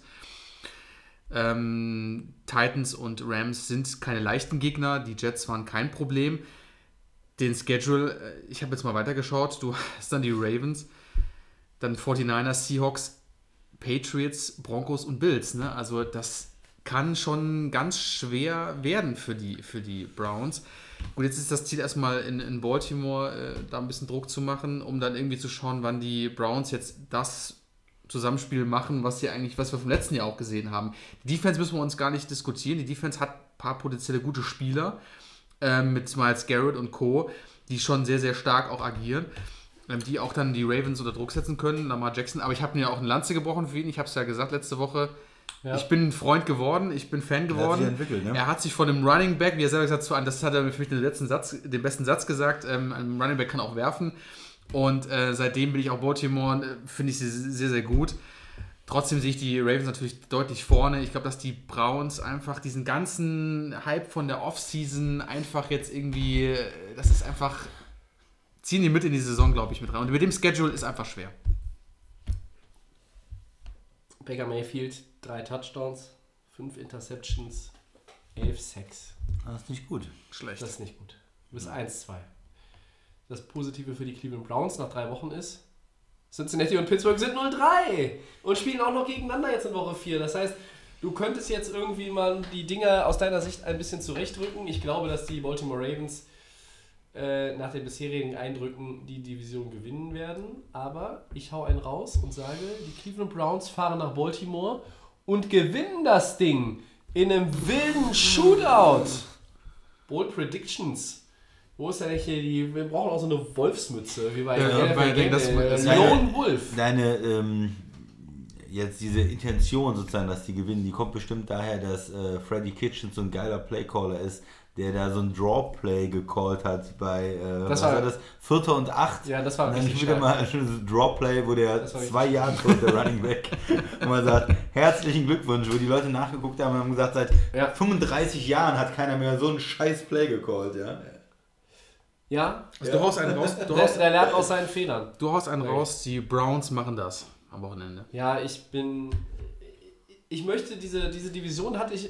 Ich hatte große Hoffnung in diese, diese Division gesetzt. Mit einem fitten Big Ben, der die Steelers zumindest irgendwie im Mix hält. Mit Cincinnati, die vielleicht sich verbessert zeigen in ihrem Football und auch mal das ein oder andere Spiel gewinnen. Das erste ist eingetreten, das zweite nicht. Äh, Und dann hatte ich gedacht, dass die Browns und die Ravens sich da oben so ein bisschen betteln und wenn jetzt die, wenn jetzt die Browns das Spiel verlieren, dann sind die ja zwei Spiele hinten, haben schon einen direkten Vergleich. Ich will es jetzt auch einfach so ein bisschen für die, für die Spannung in der Division. Und eigentlich besteht die jetzt wahrscheinlich schon nur noch aus zwei Teams, wenn überhaupt. Äh, Und nicht aus drei oder vielleicht sogar äh, dreieinhalb, hätte ich jetzt gesagt. Also ich, ich wünsche es mir. Ich glaube, dass wir jetzt über die Browns noch nicht so, also ich möchte über die Browns jetzt noch nicht irgendwie den Stab brechen. Aber bei dem Schedule, den ich dir vorhin vorgelesen hat, ist es nicht Ja, einfach, zeig mir ne? den nochmal. Also, das ist natürlich dann schon äh, eine Wenn die das Spiel gegen ne? Baltimore gewinnen, gewinnen die, können die auch bis auf die Patriots alles, was danach kommt, schlagen. Auch eure Buffalo Bills hier. Also, wenn wir das nochmal hier. So, also, du spielst gegen die- Du spielst gegen die 49ers. 49ers, dann. die werden völlig überbewertet immer noch. Dann hast du die Seahawks, die Patriots, die Broncos und dann mit den Bills und dann wieder der Rivale, wieder die Steelers. Steelers, also, Miami Steelers, Bengals, Cardinals. Also ich meine, mein Gott, da Da kannst, sind du, noch ein paar Siege drin, da ne? kannst du noch eine ein Menge paar Siege drin, das ist klar. Aber es ist natürlich jetzt der erste, die nächsten Spiele sind einfach auch wirklich Ja, schwer. ach ja. Und vielleicht noch ein Punkt zu den 49ers. Du sagst gerade, die sind total überbewertet. ja. Die haben richtig schlecht gespielt, muss ich sagen, gegen Pittsburgh. Fandest du die war richtig auch, schlecht? Das war, auch so ein, schlecht. das war auch so ein sloppy äh, Game. Die hatten so viele Fumbles. Von 49ers Pittsburgh konnte man das erwarten, die haben einen Rookie gespielt. Aber ja. auch so äh, völlig keine guten Plays von Pittsburgh, sondern einfach, die 49ers haben Probleme mit der Ballübergabe, die, die haben ihre Spielzüge nicht klar irgendwo Ja. und äh, ja, das war, für mich sah das, äh, die gewinnen zwar, aber und die Defense spielt gut, aber Ja. in der Offense als Coach hätte ich da auch äh, zwei Ja. Herzinfarkte gekriegt. Also die sind 3-0, die 49ers, ne? müssen wir auch nochmal erwähnen Ja. an der Stelle. Kriegen wir die Ich, zumindest ich auch nochmal kurz ja, runter. ne? und ich ja. habe die auch hoch ge, äh, getippt jetzt, aber mich hat das in, gegen Pittsburgh noch nicht ganz überzeugt. Ich Also glaube, dass sie das zweitbeste Team noch- der Division sind. Ah. Auf lange Sicht. Sie werden ja in ein paar Wochen äh, auf die Rams treffen und ähm, Ja, die haben auch den, Da- zweit, die haben ja. auch den zweitbesten Quarterback in der Division. Äh, nee, den haben die Rams. den haben die Rams. Auf lange Sicht ist es ja der beste Quarterback der NFC West. Auf lange Sicht. Also wie auch immer man lange Sicht interpretiert. Ende der Saison 2022. Da sind wir uns ja einig, dass wir uns nicht einig sind. Ja, ich meine, dein, dein Disrespect für Jared Goff ist ja hinlänglich bekannt. Ja, aber du Äh, hast ja, meiner heute, für Jimmy Garoppolo inzwischen auch. du hast ja gesehen, dass ich heute äh, Cooper Cup auch gelobt habe. Das heißt, es ist kein Hass gegen die Rams, es ist nur eine objektive Bewertung. Ich versuche nur zu beschreiben, was ich sehe. Äh, und Jetzt geht's wieder Mr. los Mr. hier. Goff ist halt auch Jetzt geht's wieder nicht so los. gut in die Saison gestartet, sagen wir mal. Ja, aber ich, ich würde sogar fast sagen, er war trotz einiger Fehler noch der zweitbeste in der Offense gegen Cleveland, hinter Cooper Cup. Da haben ja die meisten anderen dann doch deutlich schlechter gefallen. Aber naja, vielleicht wird er ja doch noch MVP dieses Jahr. Und dann wirst du. Weinen. Ja. Aber es geht nur, wenn Mahomes äh, irgendwo vom, vom, von der Klippe Ja. springt oder so, Mahomes freiwillig. ist, ja. äh, Verletzt, ja. Ja, ich weiß es nicht. Gut. Äh, also Browns Du sagst Browns gewinnen, wir Ja, sagen es ist, wahrscheinlich ein, Ravens bi- es ist ein bisschen so auch meine Hoffnung für ein, ein bisschen Restspannung in der Division, weil die anderen kannst du ja schon irgendwie, die kannst du wirklich schon von der Klippe schmeißen. Also die Bengals und die Steelers, die spielen noch gegeneinander. Und zur Krönung sehe ich in dem Spiel noch ein Unentschieden. Schönes Unentschieden mal wieder. Das Ja, ist gut. da sind die Steelers ja in letzter Zeit häufiger für gut. Also gut. Sind wir bei den Four Downs? Mhm. Uiuiui, zwei Stunden sind gleich rum. Erstes Down, die Halbfinals in der GFL stehen fest. Äh, Schwäbisch Hall trifft auf Dresden und Braunschweig auf Frankfurt. Nicht so überraschend. Wer zieht in den German Bowl ein, Max? Schwäbisch Hall und Braunschweig. Auch nicht überraschend. Nee. Und der äh, Christian, was meint der so? Komm, jetzt. Ja, soll ich mal was raushauen? Ah, komm. Ah, Schwäbisch ist- Hall und Frankfurt. Schwäbisch Hall und Frankfurt? Ja. Braunschweig scheitert? Naja. Wir können auch nochmal die Chronistenpflicht hier erfüllen. Also äh, Schwäbisch Hall gegen die Berlin Rebels 45-24. Braunschweig Lions gegen Stuttgart Scorpions 70 zu 3. Unfassbar. Frankfurt Universe gegen Hildesheim Invaders 28-7. Ja, Hildesheim stark angefangen und dann Ja. äh, stark nachgelassen in der Saison. Deshalb äh, dann am Ende auch nur Dritter geworden im Norden. Dresden Monarchs gegen Marburg Mercenaries 39-22. Letztlich war es dann aufgrund des Seedings auch keine Überraschung. Äh, ein Blick zur Relegation lohnt eigentlich nicht. Die Düsseldorf Panther treten den Gang in die GFL 2 an. Die haben zu Hause gegen die Elmshorn Fighting Pirates mit 14 zu 47 verloren und müssten, einem, müssten mit einem völlig untalentierten und teilweise auch dysfunktionalen Footballteam mit 35 Punkten in Elmshorn gewinnen im Rückspiel. Und das wird nicht passieren. Ich habe das jetzt auch nur gesagt, um mal was anderes zu sagen. Ja, ich find's gut, Christian. Braunschweig Also, und Schwäbisch Hall sind natürlich Ich schließe mich dem Max an. Äh, ich, ich, hab's nehme die mal ganze- Frankfurt Ich einfach. habe es die ganze Saison gesagt, ich kann jetzt bei der GFL, darf ich meine Meinung jetzt auch nicht mehr ändern. Zweites Down, Max. Äh, was sagt ihr zu den bisherigen Leistungen der Deutschen? Ich hoffe, das ist jetzt richtig auch schon. Mark Nitschoka, glaube ich, das ist richtig, der 49ers und Jacob Johnson, Patriots. Christian. Ja, Jacob Johnson ist äh, ein interessanter Fall. Ähm, Devlin, der eigentliche Fullback von New England, der auch viel eingesetzt wird, ähm, ein guter und interessanter Spieler ist, der ist jetzt ähm, on Injury Reverse. Ist er- ja, der er ist, er ist weg. Der ist, Genau. der wird nicht mehr spielen dieses Jahr. Der ist auf der Ersatzliste. Und äh, damit wird er vielleicht sogar noch mehr Einsatzzeit bekommen. Er ist jetzt schon, ähm, hat jetzt schon gespielt und vielleicht wird seine Rolle noch größer werden und er kann eine wichtige Rolle für diese Patriots spielen. Und von daher ähm, ist das vielleicht äh, so der interessanteste Deutsche im Moment. Oder der mit der interessantesten Rolle zumindest. Tobi.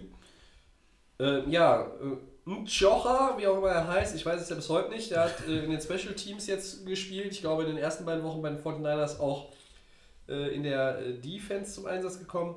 Und ähm, Johnson hatte ein Debüt jetzt, sechs Plays, Special Teams, hat, glaube ich, bei der Victory Formation dann auch als Fullback auf dem Feld gestanden.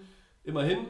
Es, es ist ein Anfang. und Aber ja, Devlin wird erstmal nicht spielen. ne? Richtig, und äh, das ist ja fast schon äh, quasi, als wenn du von der Queen und von Yoda äh, mit einem Schwert auf jeder Schulter geadelt wirst. Auf der einen Seite zum, äh, weiß ich, Member of the British Empire und auf der anderen Seite zum Jedi-Ritter. Wenn Belichick sagt, am Anfang hätte wohl niemand gedacht, dass er überhaupt ins Practice Squad äh, dass er es überhaupt ins Practice Squad schafft, geschweige denn in den Kader kommt.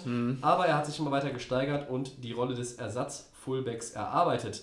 Er ist morgens immer einer der ersten hier. Großes Lob vom Imperator, dem Hoodie Man, dem König der Könige, für unseren Stuttgarter Jacob Johnson.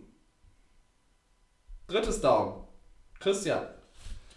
Ja, wer ist eurer Meinung nach, der bisher, äh, nach bisher die Fantasy-Enttäuschung der Saison? Max? Fantasy-Enttäuschung. Oh, da gibt es so einige, aber ich gehe mal mit einem ganz anderen. Ich gehe mal mit Joe Mixon von den Bengals. Ja? Ja, finde ich schon. Also Joe Mixon hat es wieder gegen äh, die äh, Bills wieder ganz gut ausgesehen, aber gegen Seattle und San Francisco mit Okay. sechs, also mit 10 Yards gegen Seattle und gegen die 49ers mit 17, finde ich äh, für Joe Mixon, was man von ihm gewöhnt ist. Wenn ich in einem Fantasy-Team hätte, hätte ich ihn wahrscheinlich auch schon auch wieder rausgeschmissen. Keine Ahnung, hätte ich natürlich nicht gemacht, aber ich finde für Joe Mixon, der so ein bisschen auch die Bengals Offense trägt, äh, finde ich im Moment, was Woche 3 angeht, war okay, aber könnte besser sein. Ich fasse es in zwei Worten zusammen. Baker Mayfield. Ja. Enough said. Wen hast Okay. Ich nehme auch einen Quarterback und zwar Aaron Rodgers. Ja, der hat zwar äh, guten Football gespielt oder akzeptablen Football gespielt. Die Packers sind 3-0, aber Fantasy ist ja immer eine andere Frage. Und ähm, Das ist bei Jared Goff auch scheiße. Ja, ne, der hat halt nicht so viele Touchdowns geworfen, nicht so viele Yards geworfen. Ne? Schwierige Defense äh, in Chicago gespielt, gegen Minnesota, gegen Denver.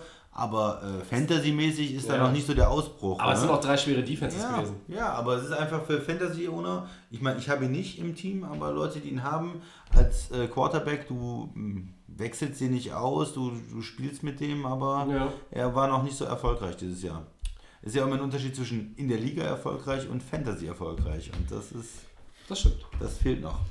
Ja, Das geht nicht immer Hand in Hand. Völlig richtig. Dann sind wir beim vierten und letzten Down. Gamepick.